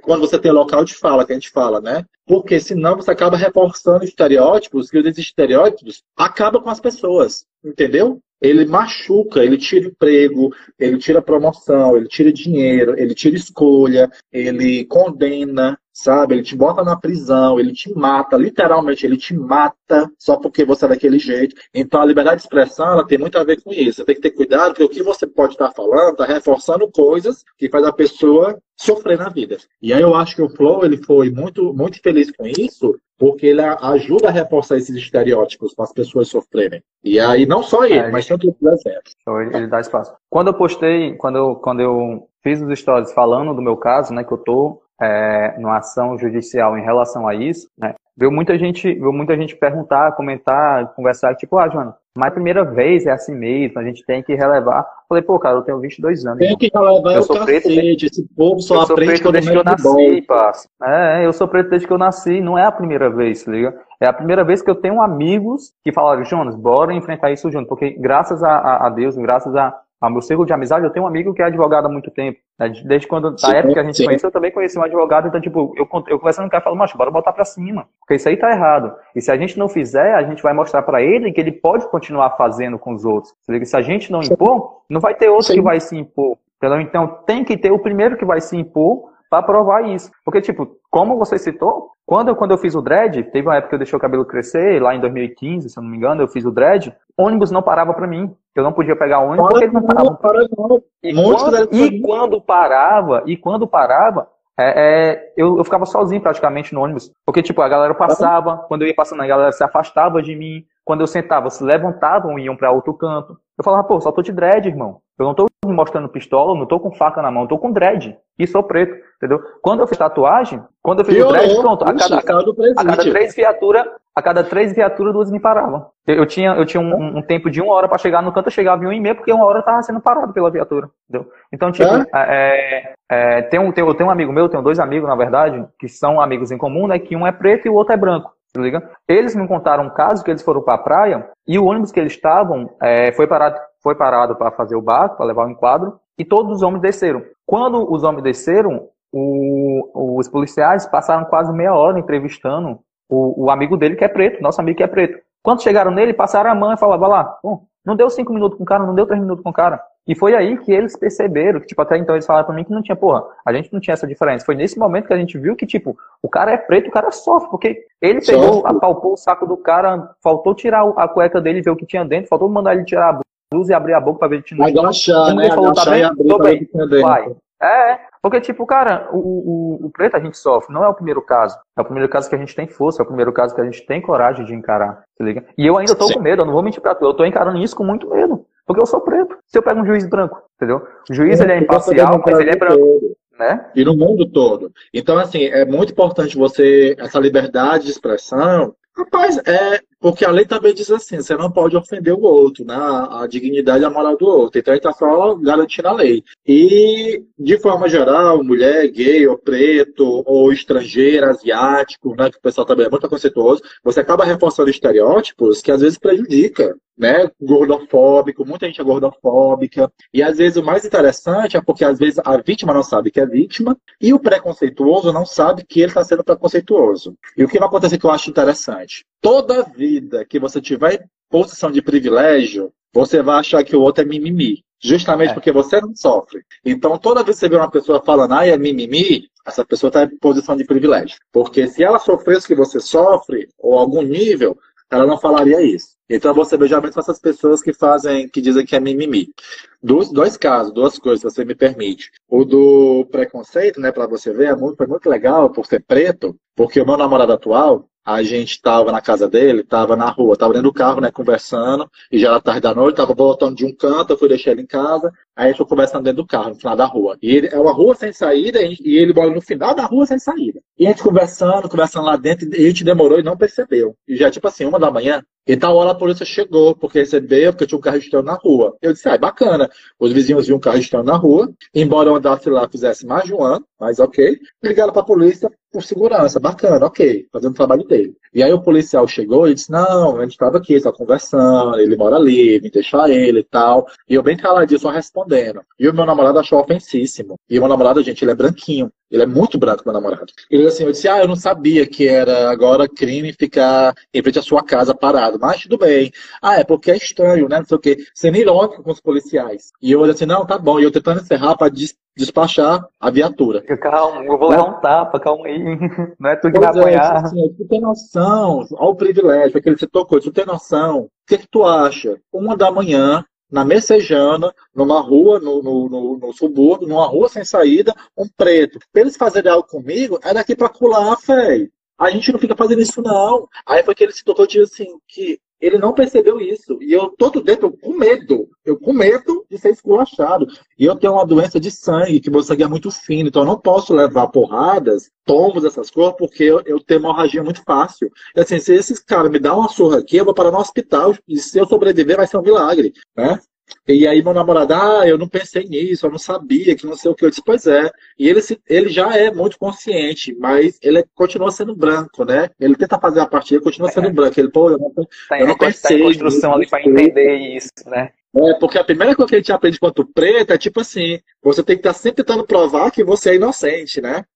E foi muito é. interessante. Outra sobre você uma coisa, ter uma coisa que, sempre... apoio, que eu acho interessante, é um caso, eu fui vítima de homofobia em 2018. Eu estava com o meu Sim, do caso lá. no restaurante, a gente estava só na messejana, inclusive na pizzaria, a gente estava só é, comendo e falando próximo, escolhendo o cardápio, comendo e conversando sobre o dia e tal, não sei o quê. E aí ele tava só pertinho conversando. A gente tava nem se beijando, tipo, e a gente nem ia se agarrar em público, né? A gente não gosta disso, sabe? A gente só tava só dar cheiro mesmo. E aí eu lembro que ele tava conversando justamente sobre os preconceitos que a gente sofria quando a gente era criança, adolescente, né? Assim, ah lá, o viadão, não sei o quê, tá a bicha da escola, sabe aqui, viadinha, aquelas coisas de, de bullying de criança. E na nossa época era muito mais difícil. E aí chegou a gerente do local dizendo que era coisa de família, que a gente parasse com aquilo, não sei o quê. E a gente sofreu um processo do caralho. E o meu namorado simplesmente ele implodiu, ele ficou sem reação, sabe? Ele ficou assustado. E eu, menino, eu nunca imaginei, eu perdi o controle, eu comecei a levantar, eu comecei a gritar, eu comecei a dizer, você sabe que isso é preconceito, você sabe que a lei me defende, não sei o que ela. Mas aqui é a de família. Eu disse, ah, se fosse o casal hétero assim, você não tava falando nada. E a pizzaria cheia, sabe? E eu gritei, eu lembro que eu fui pro carro, eu fiquei tão possesso que eu voltei. Lá ela estava no caixa e disse assim: olha, você foi hiper preconceituosa, você pegou e discriminou a mim e meu namorado, tá cheio de família aqui, cheio de casal hétero, eles estão todos se agarrando, você não diz nada, só porque a gente é gay, só que você se deu muito mal que você mexeu com a pessoa errada, porque eu conheço os meus direitos, eu tenho amigos que são de jornal, eu vou falar com eles, vou fazer essa notícia correr, e isso não vai ficar assim. E eu processei, a amiga minha que eu falei, eu botei um testemunho na internet, Aí eu comecei a receber várias pessoas, advogados querendo me defender, pessoas que eram gays também, né, lésbicas e tal. Ah, eu lhe defendo. E teve uma amiga que eu estudei francês, que era advogada, que ela ficou possessa, disse assim, amigo, vamos encontrar agora, eu defendo você, eu não vou cobrar nada, cobro só os honorários quando você receber a indenização. E aí a gente entrou com o processo contra a pizzaria e ganhamos. Ganhamos o processo, mas até hoje não recebemos um centavo. Estamos tentando receber ainda. E eu lembro que várias vezes eles diziam assim, que a advogada falava, ah, eles são militantes, eles são defensores da causa, você não vai conseguir ter isso. E eles diziam assim, ah, mas eles já ganharam o processo. Para quem milita, para quem defende a causa, essa vitória baixa, não quer dinheiro não. Eu disse assim, eu quero dinheiro sim, porque esse povo só aprende quando bate no bolso, só aprende quando perde, só aprende quando chega lá para pedir desculpas, só aprende assim. Então, vai em frente com o teu processo, que esse povo, infelizmente, só aprende assim. E outra é... coisa demais, com esse exemplo, que a gente saiu no jornal, saiu na televisão, e teve muito apoio, até no Põe na Roda a gente saiu, saiu muitos canais legais. E muitas pessoas vieram nos procurar e isso deu abertura para muitos outros casais abrirem processo. Muitas pessoas vieram perguntar o que a gente fez, o que a gente provou e não sei o quê. Inclusive pessoas que já tinham passado por isso antes. E a nossa reportagem, nosso exemplo, abriu para eles fazerem coisas passadas, eles tinham provas. Né? Então lembro que eu acho que essa é a primeira vez na vida que eu falo dessa história e eu não choro. Porque eu, sempre que eu falava, eu começava a chorar, eu lembrava, sabe? Eu começava a chorar, porque foi muito traumatizante, muito traumatizante. E aí é sobre isso. Então, quem está passando por esse tipo de preconceito, e você pode fazer uma denúncia, você pode fazer um processo, né, que não corra risco na sua vida, pense na sua vida também, faça. Porque, infelizmente, essa luta aqui está longe do fim e ela só vai com a gente botando para frente. Exatamente. A parada que falou que quer dinheiro, sim, porque só aprende quando pesa no bolso. Lembra até uma música do Racionais MCs, né? Que é, ele Sim. fala, mano, eu quero mais, eu quero até sua alma. Porque você escravizou a gente por mais de 500 anos. A gente levou chibata, a gente perdeu vida, a gente perdeu estado, a gente perdeu tudo que a gente tinha. Por mais de 500 anos a gente não podia falar nada, a gente não podia abrir o ar. Agora que a gente está tendo esse espaço, a gente quer sim. Porque você conseguiu isso em cima da gente. Você tem o que você tem em cima da gente. Então a gente vai Sim. ter o que nós temos por direito. Não é nem por, não é nem por, por revolta, por querer ir para cima de você. É por direito que, que tem que ter essa restituição. Tá então, sim. é importante sim para cima. É importante sim a gente se impor. E é como eu disse, nesse caso, eu tava sendo conivente. Eu tava, tipo, piadas, eu tava rindo. Ele falava, eu tava, é, é isso aí mesmo. E, tipo, porque eu tava tão cansado, eu tava tão, pá, mas isso é, já tá tão comum. E foi tipo, eu ouvi uma música, né? Eu tava reouvindo as músicas que eu sempre escuto. E cansado em casa pra qualquer música, eu falei, caralho, eu tô sendo um cuzão. Eu tô sendo um cuzão comigo mesmo e com os meus. Eu que sempre lutei por, por isso, eu tô sendo cuzão, tô sendo conivente, tô aceitando. Falei, porra, a parada não é assim, se liga. Eu tava ouvindo, era a Eminência Parda, do Emicida, que, que tipo, o clipe é, é espetacular, a música é espetacular, se liga. Então, tipo, nesse momento eu acordei. Nesse momento eu despertei, caralho, o, o, o, o bagulho tá errado. A parada tá Você errada. O cara olhou pra mim. Vítima, né? É, não, eu descobri preto, eu redescobri, eu lembrei que eu era preto, se liga? Eu achei que eu, eu tava sendo branco ali, né? Eu tava conivente, eu tava sendo branco. Porque, tipo, e o cara olhou pra mim e falou, Jonas, os caras não estão te atendendo porque tu tem cara de ladrão. Porque tu é preto e é tatuado. Tu quer o quê? Os caras vão olhar pra tu e vão ficar com medo. Os caras olham pra tu e ficam com medo. Se liga? Por isso que a polícia te para. Tem que te parar mesmo. Tu, tu, tu se porta como um marginal. Eu falei, nossa, não me importa como um marginal. Eu andando na rua como qualquer outro. Tu se porta como um marginal. Tu se, tu se tatuou, tu tá todo tatuado, que é o quê? Tu tem um álbum, tu, tu tem um álbum no teu corpo. Eu falei, passa, eu só tatuei o que eu gosto. Eu só tô andando como eu gosto. E é, tem, esse, tem mesmo cara, esse mesmo cara que diz assim, ah, a menina pediu pra ser estuprada, ó a roupa que ela veste. Sim, ele é, não, noção, ele é branco. deu permissão, ele é branco sabe? e alto. Ele é branco pois e é, alto. o policial olha. Eu acho que o policial olha pra ele e fica com medo. Tá e tipo, é, é, ele, ele reclamou uma vez que quando ele foi me buscar, eu tava sem camisa. E já era tipo 3 horas da manhã. Eu tava numa esquina, numa esquina, tipo, com a moto dele, e eu tava sem camisa. E ele veio reclamar e falou, João, como é que tu tá sem camisa aqui? Passa o exame para. Eu falei, passa, é muito. É uma tática que eu tenho. Porque é muito melhor eu ficar parado na rua sem camisa do que vestido. Porque, o cara, tá porque o cara vai ver que eu tô sem nada. Se eu tô com camisa aqui, é muito pior porque ele vai me parar mesmo porque ele acha que eu tô com alguma coisa. Então eu ando sem camisa. E aí eu, eu prefiro, eu prefiro o preconceito de, de, de ser tatuado do que o preconceito, do que o racismo de ser preto separado por ser preto. Eu prefiro Sim. que as pessoas olhem para olha o que a gente tem que escolher. Olha o ponto que a gente tá aqui, a gente tem que escolher entre um preconceito e outro, cara. Sim, então, tipo, foda, a gente tá, a gente tá num nível que, que que, a galera, ah, mimimi, meu caralho, mano. Se eu tô de camisa, eu levo tiro. Se eu tô sem camisa, eu, eu levo mal olhado. O que é o melhor? Isso daí, sobre, sobre preconceito de forma geral, e ambiente de trabalho, né? Que a gente está falando muito sobre trabalho e dificuldades.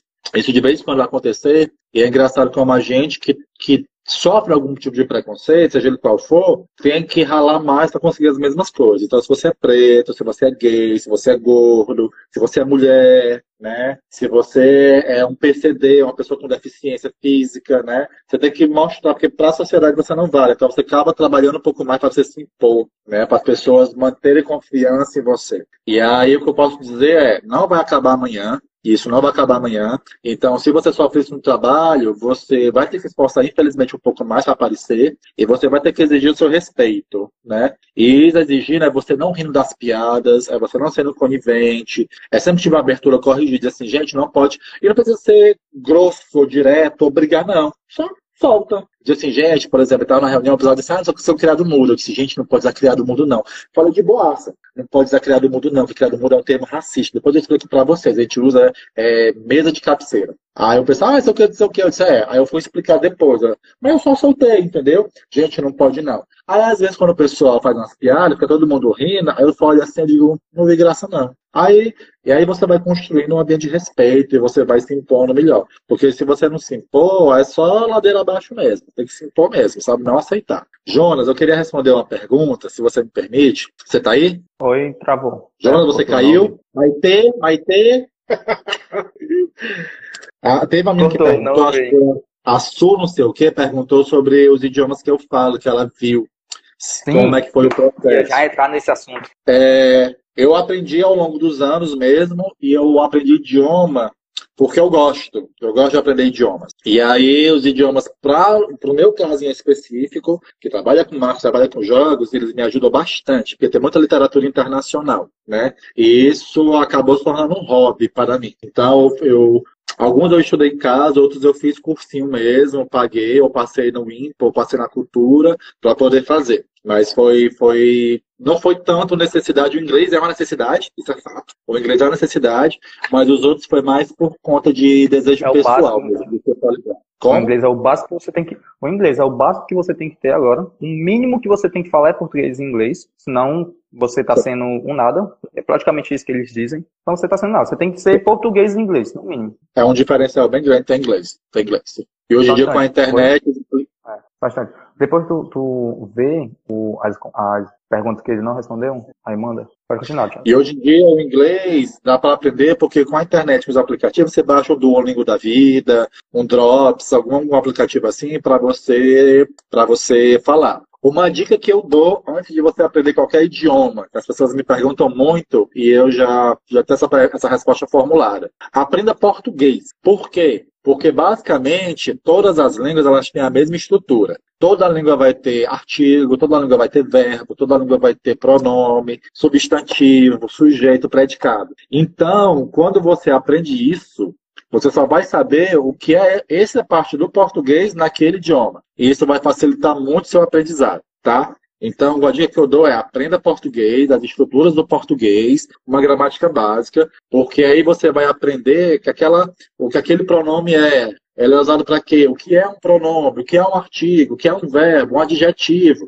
E aí você vai vendo como isso é construído no outro idioma. Porque todo idioma vai ter basicamente a mesma estrutura. E as pessoas dizem assim, ah, é difícil. Eu não acho. Por quê? Porque todo dia você aprende uma coisa nova. Então você só está aprendendo uma coisa nova específica. Por exemplo, é como se você vier seu amigo do sul e ele tem, ai, pia, baguri. Tipo, a gente não usa isso daqui. Só que ele te explica e você aprende, entendeu? Você vai trabalhar, sei lá, no, no Excel. Você não entende Excel. Aí o cara te explica e você aprende. É a linguagem do Excel. É a linguagem do, das redes sociais. Então, assim, todo dia você aprende uma linguagem diferente. A linguagem do Instagram, a linguagem do Facebook, a linguagem do Twitter. O que você vai aprender é a linguagem de um idioma. Então, é só você pensar assim que facilita a sua cabeça. Uma, uma coisa que eu queria só dar uma entonação, né? É, eu fiz matemática, cursei um pouco de matemática, e logo no começo do curso a gente vê que a matemática ela é uma linguagem totalmente diferente. A matemática, exato. Mas matemática a gente tem muito o português para entender matemática. Primeiramente é isso. E segundo que a matemática ela tem uma linguagem dela mesma. Então, para a gente aprender, assim como física, assim como medicina, Assim como qualquer outra, como qualquer outra profissão, qualquer outro ramo de estudo, você tem que se dedicar muito, você tem que tentar entender aquilo que, que ele está mostrando, né? Tentar entender a estrutura dele, o que que cada símbolo significa, o que que cada coisa significa. É a mesma coisa com o idioma. Eu lembro que até teve um momento que eu estava que eu tava me aprofundando na, no estudo do inglês, e eu até fui conversar contigo e falei, pô, Thiago, eu estou estudando inglês, e eu queria que tu me desse umas dicas, eu queria que a gente é, construísse alguns diálogos em inglês. Acabou não acontecendo, por causa que os dois muito ocupados, né? Mas eu fui conversar e eu pedi, né? E uma dica que eu vi é que, tipo, para você aprender, você tem que criar um ambiente de imersão, né? Você tem que, pô, você tem que ter aquele, aquele, aquele input. Tem que entrar. Aí já tô começando. Né? Tem que ter aquele input direto. tem que ter aquele input. Tem que ter, essas, tem que ter essas entradas do idioma. Você tem que ter essa convivência com o idioma. Você liga, transforma, troca o idioma do seu celular para inglês. É, compra um post-it e cola na geladeira, cola na, na porta do banheiro o, o, que significa, o que é o banheiro, cola lá, nome do banheiro, cola na porta do quarto, o que é o quarto em inglês. Vai colando, o, o colocando o nome desses objetos em inglês no coisa. É um artigo que eu fiz, eu não sei se você usou, né? Um, um, não, eu usei sim. Meio que Uma mais usou. Que pouca gente te ensina é para você não traduzir na sua cabeça. Não traduza. Tipo assim, maçã. Caralho, eu faço muito isso. Tá aqui, ó. Vamos supor que isso é uma maçã. Aí tu olha para isso, aí tu pensa, isso é uma maçã. Maçã em inglês, como é? É. Aí você fica procurando Apple. Não, Apple. Português é maçã, inglês é Apple, entendeu? E aí você tenta, força a não, a não traduzir. Eu lembro que isso tem a parte boa e a parte ruim. A parte boa é que você aprende muito rápido, a parte ruim é que você aprende a não traduzir. E aí, por exemplo, eu estava no italiano, já no final, e às vezes vendo umas coisas só, inglês, só, né? só, só, só cortando. É, depois dessa aí, tu continua, que tu estava no italiano, mas depois tu fala quantos idiomas tu fala e quais idiomas tu fala, e qual foi o mais tá difícil bom, de aprender? Tá. E aí, é, a gente ria das coisas e falava das coisas, e ao pessoal que não, não tinha entendido perguntava assim, colega de sala, o que foi que o professor falou? Aí você ficava, hum, pera, porque você tinha entendido, porque você já estava pensando na cabeça do idioma, mas você não está conseguindo traduzir, porque era direto, tipo assim, maçã, é, maçã, Apple já era direto. Já, é. Aí você pensa assim, meu Deus, como é que chamar isso em português? Aí você ficava, ah, lembrei, é maçã, sabe? chega, chega, aquele, é. chega aquele momento que você tá tão é, é internacionalizado, tá tão é, é francês, que, tipo, eu, eu, falo português, espera, tá bem. É, tipo isso. É, era muito legal, porque teve uma época da vida, isso é bem engraçado. É, é, bem, eu não gosto de falar muito, porque é muita amostração. Mas era bem engraçado isso. eu falo cinco idiomas, tá? Português, obviamente inglês, italiano, francês e alemão. É, o mais difícil somente, de aprender para mim. É isso, gente. É. A live encerrou aqui. Estou muito humilhado. Tchau. Tchau, tchau, tchau, tchau, tchau. o mais difícil para mim é muito particular de cada pessoa, né? Porque é muito de aptidão. Eu tenho aptidão para idiomas, eu aprendo idiomas fácil. Tem gente que não tem, ok. Todo mundo é bom em alguma coisa e ruim em outra. Só vai mudar o grau de esforço que você vai ter que fazer para que ele seja sucesso. Mas todo mundo é possível. Eu parto do princípio de se um ser humano Travou legal pra mim. Ou foi o dele? Acho que é o meu. Não sei se é o meu, se é o dele. Só carregando. É, acho que foi o dele que caiu. É, então é isso. Vamos esperar o Thiago voltar. não sei se foi a live sim. Ah, não sei se foi a live que encerrou. Acho que não, é porque tá rolando aí também, né? Então acho que foi o dele. É, quando ele voltar, gente, voltou? O Thiago saiu. E vou mandar o convite. Vou mandar o convite para ele e quando ele voltar, eu vou ele. É, Belchior, acho que foi o dele que caiu. Não sei se foi o celular dele que descarregou, como é que foi. Mas bora lá. A minha única dúvida, a minha única questão é, tipo, como é que eu vou salvar essa live, porque eu nunca salvei uma live. Mas, gente, o Thiago, ele, ele rende assunto, ele rende assunto tranquilo para dois, três dias de conversa. Tá ele é muito, muito, muito inteligente, Thiago. E eu, eu lembro que, tipo, quando eu conheci o Thiago, eu me inspira, me inspiro até hoje, me inspiro muito no Thiago, tá? Que é um do, do, do dos pontos de onde eu olho sempre que é um dos pontos de onde eu quero chegar, saca? Deixa eu mandar o um convite aqui pra ele, deixa eu ver se aceitou. Voltamos, voltamos. Pronto. Tava só, tava só falando aqui, Thiago, que tipo, é, eu me inspiro muito em ti, se liga? E quando eu olho pra ah, ti, quando eu vejo teus histórias, quando eu vejo essas coisas, é tipo, eu te coloco num, num patamar que te olha e fala, porra, eu quero chegar nesse ponto, não passei igual a ele, não passei melhor, mas eu quero superar para ser melhor do que eu sou, porque eu sei que eu consigo isso, se liga? É, e uma parada Nossa, que já já eu te dou espaço, já já eu te dou espaço para tu continuar lá dos idiomas, certo? certo. É, e, e, nesse tempo de conversa que a gente já teve, eu lembro que tipo tu é muito parecido, tem muita uma, uma ideologia, uma, uma exposições, um modo de pensamento parecido com o meu, se liga? Porque tipo é questão do problema. O problema chega, a gente não lá chorando. Eu tive uma amiga recentemente que todo problema que chega, cara, tudo que acontece, ela bateu o dedinho, ela chora, se lamenta, porra, por que, que isso aconteceu? Blá, blá, blá. Eu falei, poxa, a parada não é assim. Aconteceu, beleza, tu resolve, tu analisa por que, que aconteceu, tu vê por que, que aconteceu, e depois que tu resolveu, tu reclama. E aí tu vai ver que, tipo, tu vai forçar a tua mente a resolver problemas, não a reclamar de problemas. Tu vai, tu vai forçar a tua mente a, a, a vai programar tua mente para sempre quando acontecer algum problema, tu já resolver ele, tu não se lamentar, se liga? Então é isso. E outra, é, é, tu, tu já começa algo pensando, porra, não quero isso, eu quero além. Eu, vou, eu, sei que, eu sei que esse é o caminho, eu acho que ele caiu de novo. Eu sei que esse é o caminho que eu tenho para chegar até lá,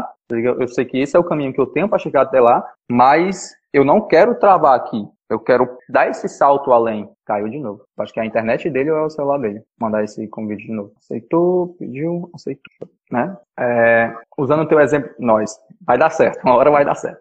É, eu, eu só espero, eu só espero que essas reentradas aumente o tempo de live, né? Tipo assim, ah, ele saiu, encerrou aqui, bora dar mais uma horinha, né?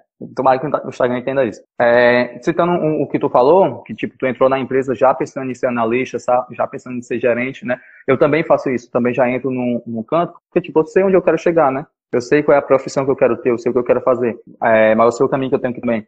Então, recentemente eu entrei na empresa, né? Mas já tô para sair. Mas tipo, quando eu entrei, eles falaram que tinha, tinha um, um um programa de training, né? Tinha toda essa parada, uma pessoa tinha acabado de subir. E eu falei, porra, mas qual é o processo que eu tenho que fazer para chegar lá?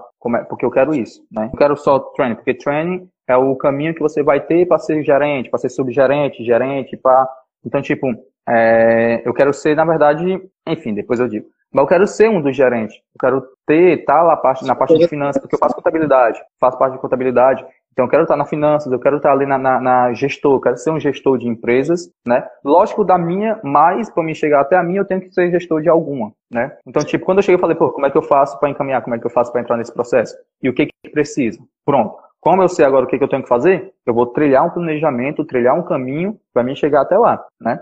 É exatamente o que tu faz. E eu acho que isso também se encaixa no, no estudo de idiomas. Eu quero ser fluente, eu quero aprender, eu quero viajar para canto. O que, que eu preciso fazer para chegar nisso, para fazer isso? Então eu tenho que trilhar esse planejamento para conseguir passo a passo chegar lá. Sim, sim, para mim esse é caminho. E assim, gente, é, não é obrigado todo mundo a ser gerente e diretor, não. Porque às vezes a pessoa não quer e se sente mal por não querer.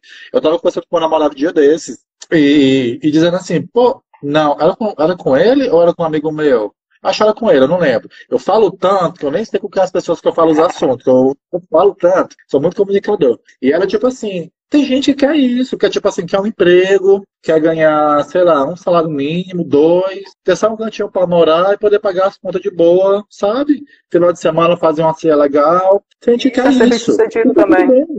E tá tudo ah, bem, é o que é você quer, sabe? Também. Tem muita gente que só quer isso. Só que tem gente que quer mais. E tá tudo bem também. Desde que você não passe por cima dos outros, né? Que você não pisa. Aí tá errado já. Mas é, é, é isso mesmo. Então, assim, você quer ascender, quer crescer, esse é o caminho, esse é crescer, é, é, seguir em frente, é saber que vai chegar, por exemplo, hoje eu moro só e tenho uma casa estruturada, mas eu tenho, eu, foi com 32 anos que eu fiz isso. Né? Até então eu não tinha. E eu, eu vim ter carro com 28, depois de batalhar muito, economizar dos 26, sabe? E correr atrás. Então, assim, e tem a gente, gente que tá consegue muito... 22, tem gente que consegue isso é, com 40. A gente tá muito imediatista. É, a gente com 18 é. já quer, ah, eu quero toda a minha casa montada, um carro, uma moto. A gente aí chega não consegue, com 20 já vou conseguir. E acaba se frustrando por colocar um, um curto prazo, né? Acaba se frustrando por achar, Sim, por ver os outros conseguindo e a gente não, né? É, faz o teu, porque a tua história é tua, a minha é outra. Por exemplo, é, eu nunca fui de uma família de ter muitas condições né? Mas eu também nunca passei necessidade. Eu não, não esbanjava dinheiro, eu vim ter telefone depois que eu pude pagar. Eu nunca tive um Playstation, todos os amigos tinham, não tinha Playstation, eu pegava emprestado, ia por casa deles, sabe? É, então assim, eu nunca, mas eu nunca passei necessidade. Só que eu sei que é, muitas pessoas passam necessidade. Não tem a minha realidade. Assim como tem milhões de outras que, tipo, tudo que quer tem na né? outra realidade, né? Então, assim, você tem que ver da sua realidade que você pode fazer e seguir em frente, sabe? Eu acho que é muito isso. Show. E aí, entrando lá dentro do, do, do tema dos idiomas que finalizou. Ah, sim. O mais difícil. O mais difícil para mim foi o italiano. O que tu teve mais dificuldade? O italiano mais, mais do que o alemão? Italiano. Muito mais. Alemão não é difícil, cara. O alemão é fácil. O difícil do alemão é porque as palavras são bem estranhas aos nossos ouvidos. Mas a estrutura do alemão é muito fácil. é muito fácil. Muito fácil. A gente já fala um dos idiomas mais difíceis do mundo. Real. Real. É, é muito, no português é muito difícil. Então, assim, alemão é muito fácil. Só as palavras que são estranhas, mas depois que você pega, é muito fácil. Por exemplo, a gente tem a palavra alemão aqui. É, indo do Maracanãú, pela Maraponga, nós temos a Avenida Doutor Mendel e O pessoal chama Steinbusch. Mas Steinbusch é uma palavra alemã, que se fala Steinburg. Steinburg, né? Steinburg. Stein é pedra e Burg é quebrar. Aí é tipo assim, quebra pedra. O que é um quebra-pedra? Pedreiro. Então, Steinburg quer dizer pedreiro, entendeu? E o alemão chama pedreiro como? De quebra-pedra. Ah, então, então, ele, tem, então ele tem muita estrutura, ele tem muita estrutura do grego, né? Porque, tipo, o grego ele também usa essas duas palavras. É, porque, tipo, a, a, eu, eu, eu, falo do grego porque eu tive um professor de, de biologia no CAEX, Era, né? tempo que eu estudava, como, como, se eu tivesse parado de estudar, né? Que ele falava assim, ó, para você aprender bio, para você aprender biologia, para você aprender essas palavras, você tem que saber um pouco do grego. Porque, tipo, esôfago. Esôfago é o caminhozinho, o, o, a nossa garganta, né? A coisa que a gente, buraco, que a gente tem na garganta. Da biologia, e, e esôfago é o é, exo, é caminho, e fago é comida. Então, esôfago Sim. significa caminho da comida. Caminho da comida. Então, Sim. tipo, é, é, o alemão já pega muito do grego também, essa parte. Sim. Por isso que as palavras no alemão é tudo desse tamanho, ó. Porque ele sai só colocando as palavras juntas para formar uma ideia. As pessoas, ah, é imenso. Por exemplo, nunca esqueci, tem uma palavra alemã que chama assim, Staatsangehörigkeit. Staatsangehörigkeit. Que quer dizer é só internacional. É, Staatsangehörigkeit. Porque você vai dizer assim, ó, Staat, que é Estado, Angehok é outra coisa e Kaik é outra, que eu não lembro. Mas que basicamente quer dizer pessoa de um país de fora. Entendeu? Internacional. Por isso que a palavra fica imensa, porque ele só junta palavras para formar uma ideia. Mas, é, deixa eu te contar isso. Quando eu comecei a estudar, teve uma época que eu fazia quatro idiomas de uma vez só. Eu estava fazendo, terminando italiano no IMPA, no meio do francês, numa escola, não, começando no francês, Estudei no IMPA, no IMPA e na cultura. Mano eu, fiz, eu fiz italiano no IMPA, estava finalizando italiano no IMPA, comecei o francês nessa escola particular, é, comecei o alemão nessa escola particular e estava fazendo inglês avançado nessa escola particular, aperfeiçoando o inglês, porque o meu inglês ele veio do videogame, gente, das músicas. Porque como, como eu sempre joguei videogame, sempre era inglês, e eu ficava perdido, eu pegava o dicionário e ia traduzindo para eu poder botar para frente. E aí eu aprendi inglês muito com isso, e nas músicas. E aí, na hora do intervalo, eu vi os professores e o pessoal das outras, das outras, das outras turmas. Aí eu estava conversando com uma pessoa, aí veio o professor e falava no idioma comigo. Aí tipo, eu estava conversando inglês com um, aí eu respondi francês para outro. Aí eu voltava para o inglês, aí o professor de alemão passava e dizia, Good morning, good morning. Aí falava com ele em alemão. Aí o francês passava, falava em francês. Aí ficava assim. E era muito engraçado que eu estava tão absorvido nos idiomas que a chavezinha ficava virando automaticamente, sabe? Automaticamente. Por exemplo, eu estava aqui falando inglês, aí eu escutava italiano, aí a chave virava para o italiano, eu respondia italiano. Aí o cara falava inglês, eu voltava, a chave virava. Eu achava isso bem engraçado. Achava bizarro, mas eu achava engraçado. é, é, cruel. Eu tinha uma pergunta que eu acabei esquecendo, Mate, mas eu tinha, eu tinha vergonha para fazer em relação a isso. Mas, tipo, é, voltando pro tema do, do, jogo, tem umas perguntas que tu não respondeu. Não sei nem se o cara ainda tá assistindo. Mas eu achei bem interessante, eu queria fazer. Tem como tu, tu me dar aí, Valdir, por favor? Só um instante. Meu produtor, porque eu sou chique, eu tenho um produtor. Eu tenho um... Produtor, menino! Ah, Isso vai longe, sucesso! É, é, essa pergunta, ela não, ela não se aplica só na parte do, na parte do, do da, da faculdade de jogos, né? ela também se aplica ali na faculdade de publicidade, que tu já respondeu essa pergunta, mas na parte de jogos e na parte de toda a profissão que tu entrou. Tipo assim, ó, depois de ter escolhido é, sua profissão de desenvolver de jogos, não é só essa, tu disse que não está vivendo dessa, mas depois de ter escolhido, é, você já chegou a se questionar se era isso mesmo que você queria, que talvez esse ramo fosse uma barca furada? Tipo, a, a, da parte da publicidade a gente já viu no, no decorrer que tu, tipo, amava, então tu realmente sempre quis. Mas quando tu entrou para a parte da, da, da, criação de jogos, tu já pensou, tipo, será? Porque tu entrou, falou que, tipo, tu ach, você achava velho.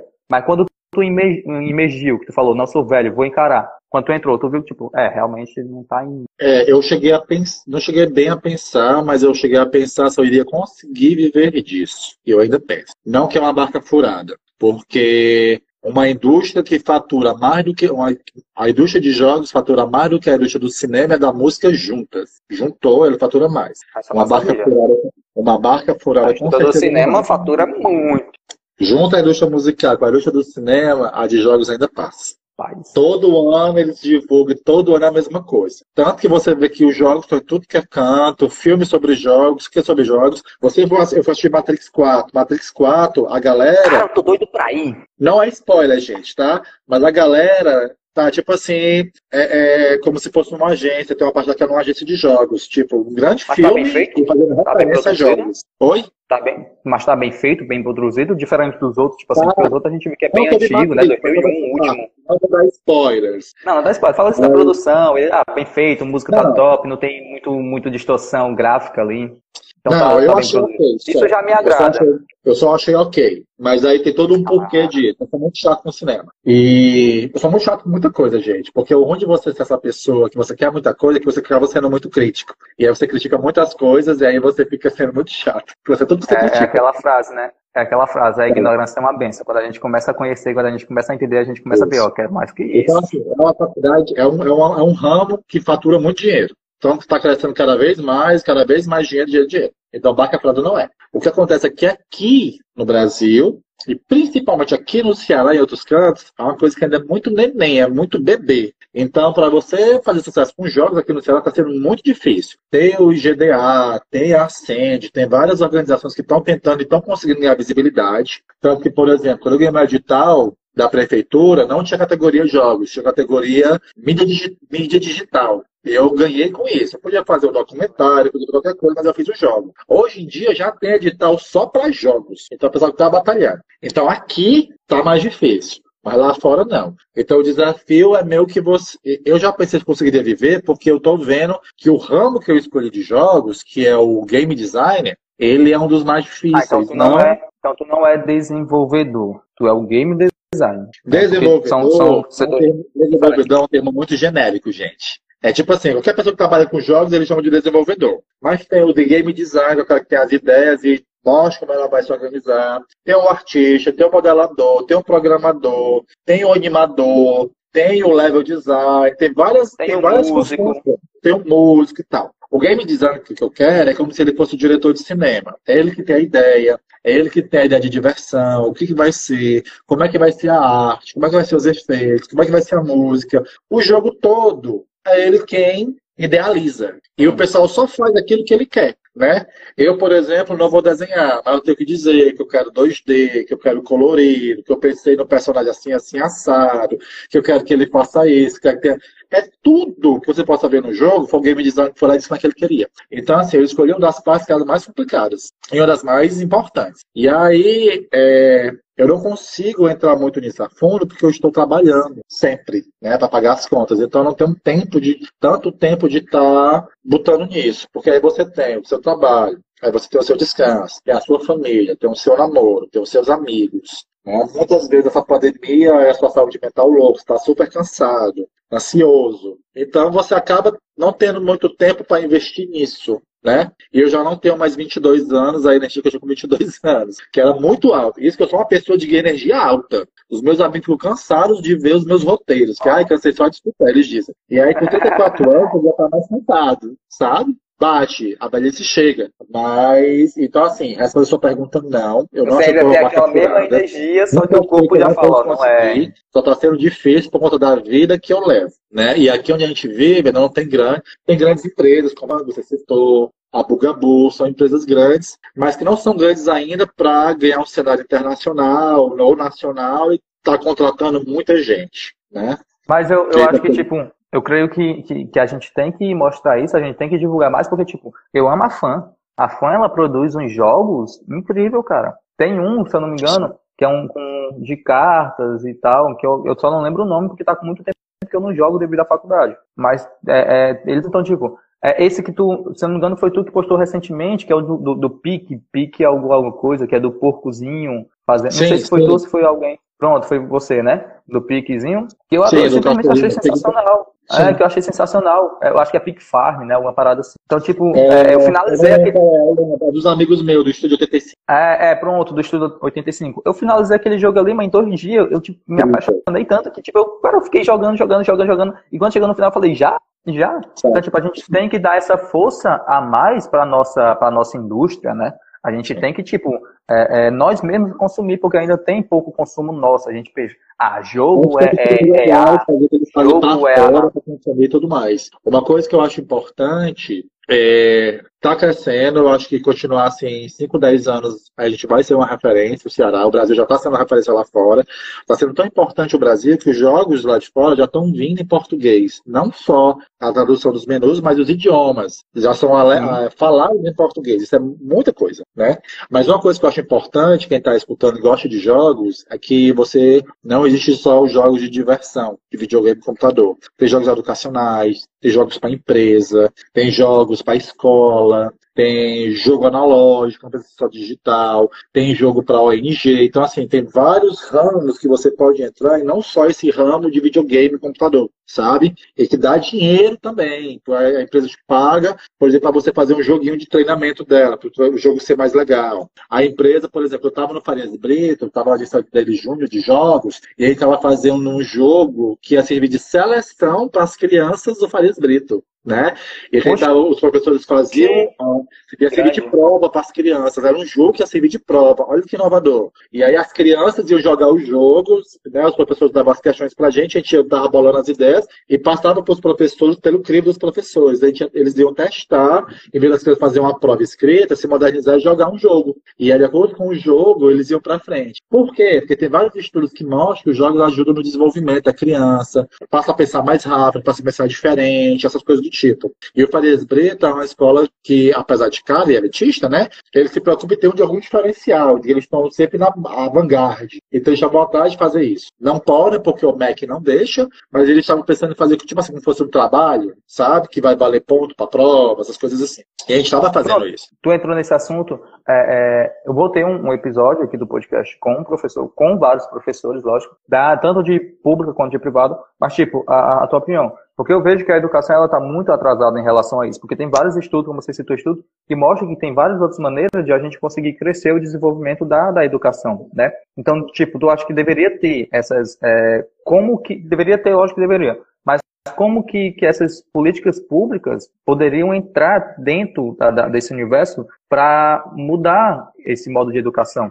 Para a gente conseguir inserir essa educação tanto nas particulares que já tem, quanto nas públicas. Na verdade, isso vai começar muito com o governo mesmo, o governo federal por causa do MEC. O MEC ele é muito forte e de forma positiva, é, mas ele precisa ser reformulado para ser adaptado. E não só aqui no Brasil, mas no mundo todo. Algumas, alguns países já estão mais abertos a isso. Porque você vai levar isso com a pressão óbvia dos governos locais, das faculdades. Tipo assim, a, a, as escolas pediram às prefeituras, que as prefeituras pedem aos, aos governadores, os governadores vão pressionar os deputados e senadores lá no MEC, né? Porque hoje que dita as regras do ensino é o MEC. Né? E se você não faz o que o MEC manda, o seu diploma não vale, seja ele de educação básica ou de faculdade. A gente tem uma, uma educação bem forte centralizadora, que é o MEC, eu acho que é bom. Mas eu acho que falta a gente botar mais crivo nisso, porque os estudos de jogos estão melhorando, aumentando, sobre os benefícios, porque até então o jogo era coisa de criança, e os jogos eram, tipo, mais malefícios. Criança só que as pessoas o que fazer, né? Tô vendo era, que não. desocupada. Isso. O que hoje em dia está fazendo os professores é que os professores estão vendo que as crianças desenrolam, né? Que está muito, tudo muito digital e as crianças têm acesso ao digital mais cedo, então eles estão tentando ensinar as crianças através dos jogos. Há muito tempo atrás, por exemplo, eu vi um professor de física que ensinava física através de Birds, porque Birds faz as parábolas com os, com os passarinhos para poder atingir. Então ele dizia assim: ah, se eu puxar o estilingue e tal e tal, qual vai ser o ano para poder o passarinho acertar o porco que está a tantos metros dele. E aí as crianças com isso, eles viram que elas aprendiam muito mais, porque estavam no mundo dos jogos, né? Era mais tátil, não era uma coisa só na teoria, tipo, meu Deus, vai servir para quê? E quando você usa os jogos, as crianças elas conseguem ver, tipo assim, ah, tá aqui, eu tô usando física no jogo, que eu quero fazer jogo, eu quero brincar e tal. E tem umas pessoas que estão testando as coisas no Minecraft que dá essa liberdade, e as crianças entram no Minecraft, faz as provas no Minecraft, que estão criando estruturas e não sei o que e tudo mais. É, porque, por exemplo, na, acho que é no Japão, se não for Japão, Japão e Singapura, né, na Coreia, que as crianças, todo mundo, desde criança, já vê programação, já vê lógica de programação. Qualquer pessoa lá é capaz de programar, qualquer besteirinha, entendeu? Tipo assim, fazer programa de computador é o básico para eles. E quem sabe se não chega aqui, sabe? Sim, sim, sim. É, tem outra pergunta que o Luan também fez, o Luan foi que fez a outra, eu acho que eu esqueci de citar, ele também fez, que é tipo, é, só lembrar, porque eu não peguei. Mas a pergunta é, é realmente não lembro, vou pegar aqui. Bora, produção, vamos trabalhar, produção. Pronto. São duas. Vou falar logo as duas para não esquecer. A primeira é: é muito difícil ser desenvolvedor, é muito difícil ser game design. É uma dica que tu daria para a galera que gosta de jogo e quer entrar nessa, né? São duas perguntas nessa. E a outra é: uma dica que tu daria para a galera que está indeciso, que ainda não sabe qual a profissão quer seguir, né? Porque eu, é, o que a gente está vendo, o que a gente está vendo é muita gente que está entrando na faculdade por impulso dos pais, por impulso do, do, dos professores, por impulso do colega, escolhe qualquer curso que acha que gosta, chega lá, percebe que não gosta, e a, a, a desistência da faculdade está crescendo muito, né? Tem muita gente que está entrando na faculdade desistindo. Eu me esqueci o nomezinho que dá a, a, esse, a essa saída dos alunos da faculdade, tem um nomezinho. Mas essa saída está aumentando demais.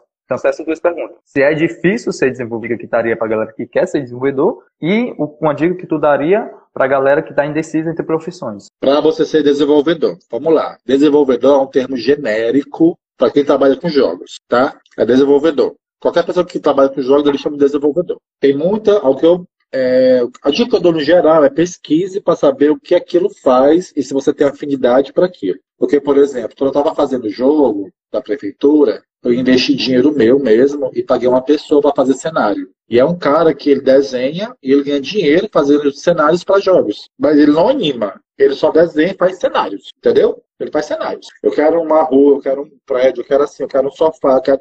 E ele só faz isso. E ele ganha dinheiro com isso. Ele é artista, né? Ele desenha e faz os cenários. Pronto. Ele fala com os programadores, diz assim: ah, eu preciso que ela esteja no tamanho tal e tal e tal, nessas configurações técnicas. Aí ele faz na configuração técnica e manda para o pessoal. Então, assim, para você ser desenvolvedor, é, é, Google mesmo, é YouTube, é você, ou então vai na faculdade, fala com o professor que você conhece. Pode chegar assim, sem nem fazer o curso, assim, ah, eu queria falar com o coordenador do, da Farias Bretes, assim, meu nome é Ricardo, é o Ricardo do Farias Brito. E, cara, eu tô com dúvida e tal, eu queria saber quais são as possibilidades de emprego que eu posso trabalhar enquanto desenvolvedor de jogos. Aí vai ter o cara do som, vai ter o cara da música, vai ter o cara da voz, vai ter o cara da programação, vai ter o cara dos efeitos especiais, vai ter o cara. Vai ter uma infinidade de coisas. E aí você escolhe aquilo que você tem mais afinidade, né? E você segue em frente. É, como todo trabalho ele vai exigir dedicação, porque se você não quiser ser bom, qualquer que seja o trabalho, você não vai ser bom, você vai só bater ponto e ganhar dinheiro. Então tem que ver se você quer mesmo ser bom naquilo para você poder crescer. Porque você vai ter que estudar, você vai ter que trabalhar e se dedicar para isso, né? Eu, por exemplo, hoje eu sou bom em marketing, mas eu tenho 12 anos de marketing. Então, se 12 anos eu não fosse bom, era brincadeira, né? E os jogos, eu basicamente comecei agora. Então eu estou desenvolvendo. Mas joga muito. Então, mas joga muito. joga muito já tem, gostar já tem... de jogar é diferente de gostar de trabalhar com jogos, tá? Não é porque você uma coisa. É, era, pronto, era isso que eu ia falar. Você gosta, é diferente você gostar de jogar, você jogar ali e você entrar para fazer o jogo. Tem, eu estava assistindo um podcast recentemente. É, eu estava assistindo um podcast recentemente, e a galera falar, tipo, ah, eu quero trabalhar com, com, com YouTube. Eu quero ser fazer gameplay o dia todinho e jogar porque eu gosto de jogar e eu vou passar o dia jogando e ganhar dinheiro com isso. E o cara falou, porra, quando eu entrei, quando eu passei o dia fazendo gameplay, eu enjoei, irmão. Porque, tipo, eu não posso só jogar, eu tenho que jogar falando, eu tenho que jogar divertindo a galera, eu tenho que jogar fazendo isso, e isso é chato. Então chega o um momento que você cansa. Você gostar de jogar é diferente de você gostar de trabalhar com o jogo, entendeu? Sim, é isso mesmo, é muito diferente. Porque vai ser um trabalho mesmo. Então você vai ter que fazer planejamento, cumprir prazos, atingir metas, cuidar da qualidade do que você está fazendo, entendeu? Responder uma pessoa que vai estar acima de você, porque, por exemplo, o game design é meio que, entre aspas, manda todo mundo. E aí, às vezes, você faz a coisa e ele vai dizer assim, não era o que eu pensei, eu pensei assim, assim, a Sara, ele vai mudando. E aí o game designer, empresa pequena, se for empresa maior, vai ter os, os acionistas, os produtores que estão investindo dinheiro, então você vai ter que responder para eles. Então, assim, é difícil. Não chega a ser difícil, mas escolha bem, pesquise, só o que tem a matéria no Google, sites em português mesmo, que, que falam sobre isso. Tem o Rafael Dias, do canal Produção de Jogos, que ele tem um blog também que dá muitos exemplos disso. É bem bacana. A produção de jogos é bem bacana. Eu aconselho bastante. E ele tem várias entrevistas lá que ele, que ele tem. E você continua assistindo aqui ao Jonas, que em breve o Jonas vai trazer outros profissionais que vão falar e você pode acompanhar, não, Jonas? E em breve o canal do Jonas vai ser diferente. E aí. Vai ser exemplo é... aí de é, empreendedorismo e estudos. Então vai ser o seguinte: trabalhar com desenvolvimento ele é uma profissão como qualquer outra que vai exigir dedicação sua, tá? Desenvolvimento é um termo genérico, então você tem várias possibilidades dentro do desenvolvimento. Procure saber quais são elas e qual é o que você tem mais é, aptidão. Para programação, para os efeitos especiais, para música. Tem uma profissão que é chamada produção. Que você é o cara que só gerencia, você não faz nada do jogo, você só cobra prazos. Cadê, pessoal? Não sei o que, não chegou por quê, dá para entregar aqui, não sei o que. Tá precisando do quê? Precisando de computador? Vou falar com o cara para conseguir. Ó, é tantos reais, consegui aqui emprestado. E aí, pessoal, como é que tá? Vou trazer água para a equipe, não sei o quê. Tem é como se fosse o diretor da equipe, né? É o gerente, é mais um gerente geral. Assim, Não, é gerente, é o que só manda. O produtor ele vai atrás de conseguir coisas para tornar o projeto real. Ele não vai fazer o jogo, ele só vai tentar fazer o projeto dar certo, entendeu? Ele precisa fazer dar certo. Então é tipo assim, aquela, aquela pessoa que tá ali cobrando, cadê, cadê, cadê, cadê? É uma, é uma profissão de desenvolvimento, né? E aí, essa mesma dica eu acho que vale para aquelas pessoas que não sabem o que elas querem fazer faculdade, que foi que perguntaram aí. Vejo que, eu acho que eu falei isso mais cedo, vejo que você tem aptidão para as artes ou para as exatas ou para a área mais humana, a área da saúde, você gosta de cuidar das pessoas, a parte de saúde, e aí você vê o que tem disponível de curso para aquilo que você gosta. E aí você vai e pesquisa sobre aquilo. Quais profissões eu posso ser?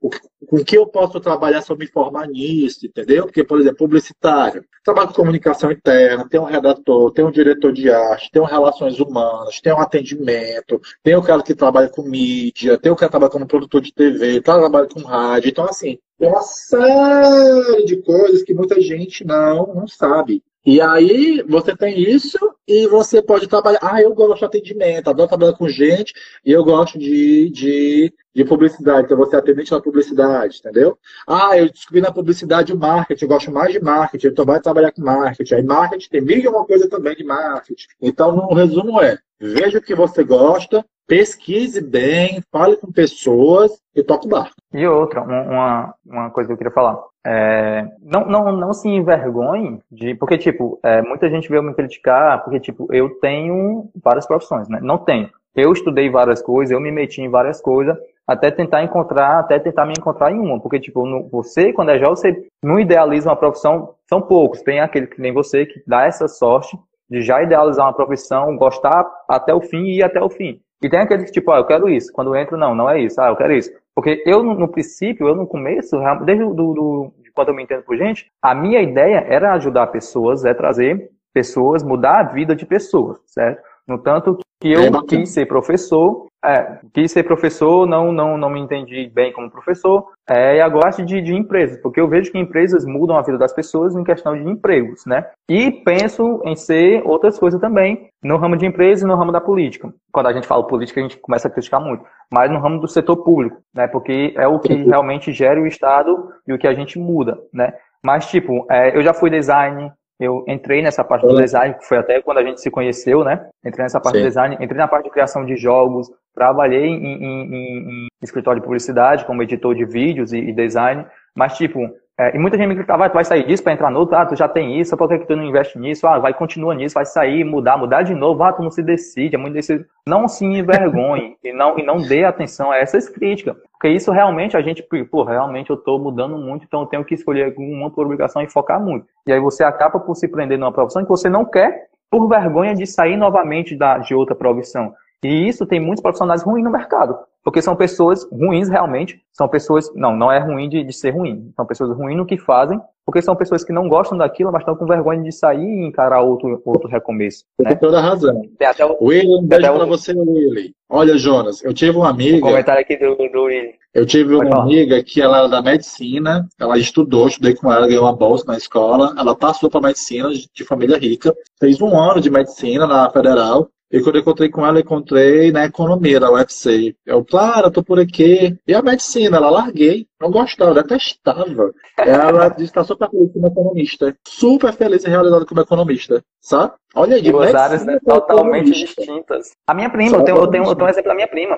A minha prima, ela é formada em, em, em enfermagem, né? E aí, pô, gosta de enfermagem, mas aí está fazendo administração. Saiu da enfermagem para fazer administração, né? Então, tipo, são duas áreas distintas, mas se você for ver, tem uma, uma, uma, certa ligação ali, porque você pode ser um enfermeiro administrador de algum hospital, alguma coisa, porque você entende o que você está fazendo, mas ela não quer isso, ela quer realmente ser administrador de empresas do, de outro ramo, né? E, e, então, e é sobre isso, tá tudo certo. E se você for mais novo, né? E você, tipo assim, tiver filhos, tá, a sua realidade permitir, troca mesmo, vá atrás de descobrir, né? Porque, por exemplo, chega num ponto que vai ficando um pouco mais delicado, eu diria. Por exemplo, para mim, moro só, ajudo família, né? Então, assim, eu não posso só mudar, porque eu tenho que pagar o aluguel, tenho que pagar a energia, a internet, a alimentação, né? E aí tem que ir devagarinho para poder mudar. Mas se você ainda mora com os pais, você pode trocar e não vai impactar tanto a sua vida, ou se você mora só e você ainda está descobrindo, muda mesmo, cara. Basta descobrir.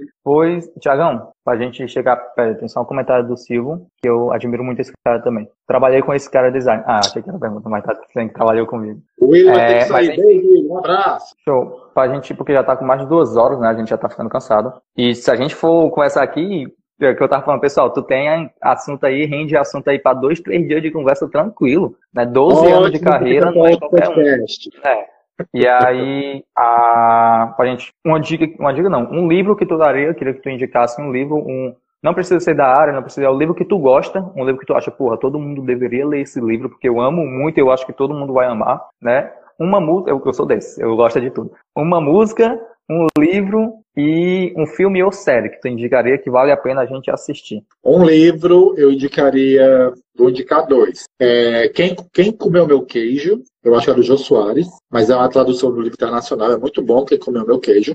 É, que ele vai falar muito sobre isso de você ir atrás e percepções e tudo mais, eu acho bem legal. Eu indicaria para leitura normal, assim, A Menina que Roubava Livros. É totalmente diferente do filme. A Menina que Roubava Livros é genial, é maravilhoso, gosto muito dela. E bônus, Memórias Póstumas de Brás Cuba, brasileira. É muito bom também. Leiam. É maravilhoso. Leiam. É muito bom. Amo corredores. É o, o Quem Comeu Meu Queijo eu nunca vi, mas o A Menina que Roubava Livros já li. E o Brás Cubas também já li. Muito top os dois. Uma música, eu tenho milhares de músicas, mas eu gosto muito, muito, muito de Smile Like You It, do The Killers. Smile Like You It quer dizer sorrir enquanto você sabe o que significa. E ele faz uma análise da vida dele. E ele fica dizendo, ai, que na rua que eu cresci, não sei o que, da minha que eu saí, tal e tal. E eu acho isso bacana porque ele mostra pra gente aproveitar o dia a dia, né? Porque a corrida para o sucesso, o sucesso que eu falo que você entende como sucesso, para você estar bem na vida, ela vai exigir muito que você abdique de muita coisa. Então, eu já deixei muito sair com meus amigos para ficar em casa estudando, com a minha família para estar trabalhando. E aí, ele fala para você só tomar cuidado, porque às vezes a vida passa e você só está numa grande correria para ter sucesso não que é errado, mas saiba aproveitar o caminho. Então, Smile Like a Minute do The Killers. É antiga, é do primeiro do The Killers. E a última pergunta foi o que, que você falou? Um filme ou série que tu indica que alguém deve, que a gente deveria muito assistir. Filme ou série, tanto faz. Tem tantos. não, mas tem aquele que você olha e falou, caralho, é isso. Um que mudou, Rick um que marcou a tua vida. Pronto. Rick and Morty. Ótimo. Tem muitos. Rick and Morty tem na HBO Max e Acho que na Netflix, Netflix também até a quarta temporada. Tem, se eu não me engano, tem então, na Netflix. Rick vocês assistam. Mas assim, Rick Mori é bem nerd, porque ele é loucão. Meu Deus, aquele desenho é muito cheirado, eu adoro. Entendeu? Meu Deus, que porra é essa? Gostei. Porque eu fiquei assim, que lombras, velho. E ele trata de muitas coisas de física, que eu adoro física também. E teorias e, e... Ah, nossa, é muito cheirado, é muito engraçado. Eu gosto bastante. Mas se vocês querem uma coisa mais light, mais leve, eu, eu indico Big Mouth, né, da Netflix, que ele fala sobre sexualidade na adolescência, que eu acho genial. Ele é bem escrachado, ele é bem esculachado, mas eu acho que ele fala bem a linguagem do jovem e ele fala de uma forma muito lúdica sobre problemas da nossa adolescência, de tardia e sobre sexualidade, ele abre bem a cabeça. Né? Ele faz você ver, até a gente que é adulto, ele faz você ver coisas diferentes, ele normaliza muita coisa que a gente tem como tabu. E não precisa ser tabu, porque o sexo é muito tabu e ele não é. Então, pode ser uma dica bem boa também, até para quem é adulto.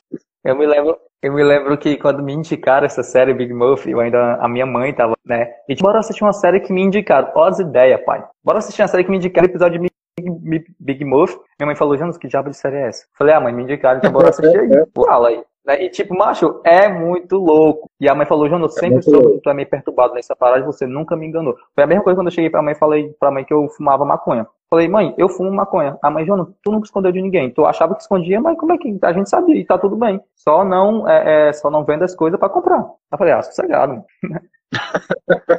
então é, é, é isso, Thiago. É, como é que a galera te acha na internet? Faz teu merchan Vocês aí. podem me achar de duas formas. Vocês podem seguir o Thiago Sena Consultoria, que é onde vocês vão achar meus trabalhos de marketing, tá? Thiago com H, Thiago Sena, S-E-N-A Consultoria. E vocês podem também procurar o Super T, com dois P de pato, THY, que é vocês vão ver a minha parte de jogos e de streaming de jogos, que eu também faço. Meio desatualizado, porque final do ano foi muito corrida no marketing, mas eu faço, jogo, eu faço streaming de jogos indies e de jogos de terror. Super T, nas redes sociais, no Instagram, no Twitter, no Facebook, no YouTube, S-U-P-P-E-R-T-H-Y, e Thiago Sendo Consultoria também no Instagram para o trabalho de marketing. Show. Thiago, foi um prazer. Sempre muito, muito inspirador para mim conversar com você. Como eu já disse, me inspiro muito, gosto muito de você.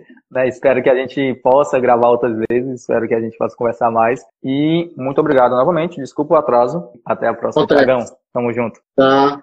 Boa noite, pessoal. Tchau, tchau. Como é que salva aqui? Agora é a luta para tentar salvar a, a Presta coisa. atenção, presta atenção. Não, Valdir, sig- sigam o Valdir também, vai. Ó, você Tá. vai. Alguém já me ensinou para não perder a live. Você vai finalizar, quando você finalizar a live, ele vai perguntar assim: publicar no IGTV? Aí você publica, publica. Vai, fecha e encerra, né? É, encerrar É, e já publica, tá? Pra Ah, não não, perder. pera. Só, só, tem, tem duas, duas perguntinhas que eu esqueci de fazer. Tem uma que é rapidão. É. qual jogo tu gostaria, quais o jogo que tu faz, que tu gostaria de fazer, e qual o jogo agora que tu tá criando, se tu tá em algum jogo criando, né? Que é do. Eu gosto muito de jogo indie, de jogo indie, e ao jogo, criar o né, jogo. Dragon, e ao criar o jogo Dragon, eu percebi que eu quero fazer jogos das minorias culturais. Jogos sobre gays, sobre preto, sobre a cultura americana, no- latino-americana, de forma geral, folclore. Só que eu quero fazer isso de uma forma grandiosa. Tipo assim, eu quero ensinar as pessoas sobre a cultura, porém com grandes jogos. Como Deus da Guerra faz ao ensinar a gente sobre a cultura grega e no último jogo sobre a cultura nórdica. Eu quero fazer isso, mas com temas que são poucos explorados. E eu tô fazendo, tô parado, não tô fazendo nenhum jogo nesse momento, porque a minha vida de pagar boleto está exigindo muito de mim. Aí eu resolvi dar uma pausa, mas esse ano eu vou voltar, eu vou voltar pro Dragon, porque é um jogo que tem muito potencial, quero botar ele pra frente. E pra quem tem curiosidade, eu amo paixão Tomb Raider, jogo pra caramba e amo alucinado por Mario. Eu choro com Mario. Então fica aí as dicas pra jogar também. Valeu, Tiagão. Agora é encerrando mesmo. Valeu, até a próxima. Boa noite aí. E boa. Sei lá. Boa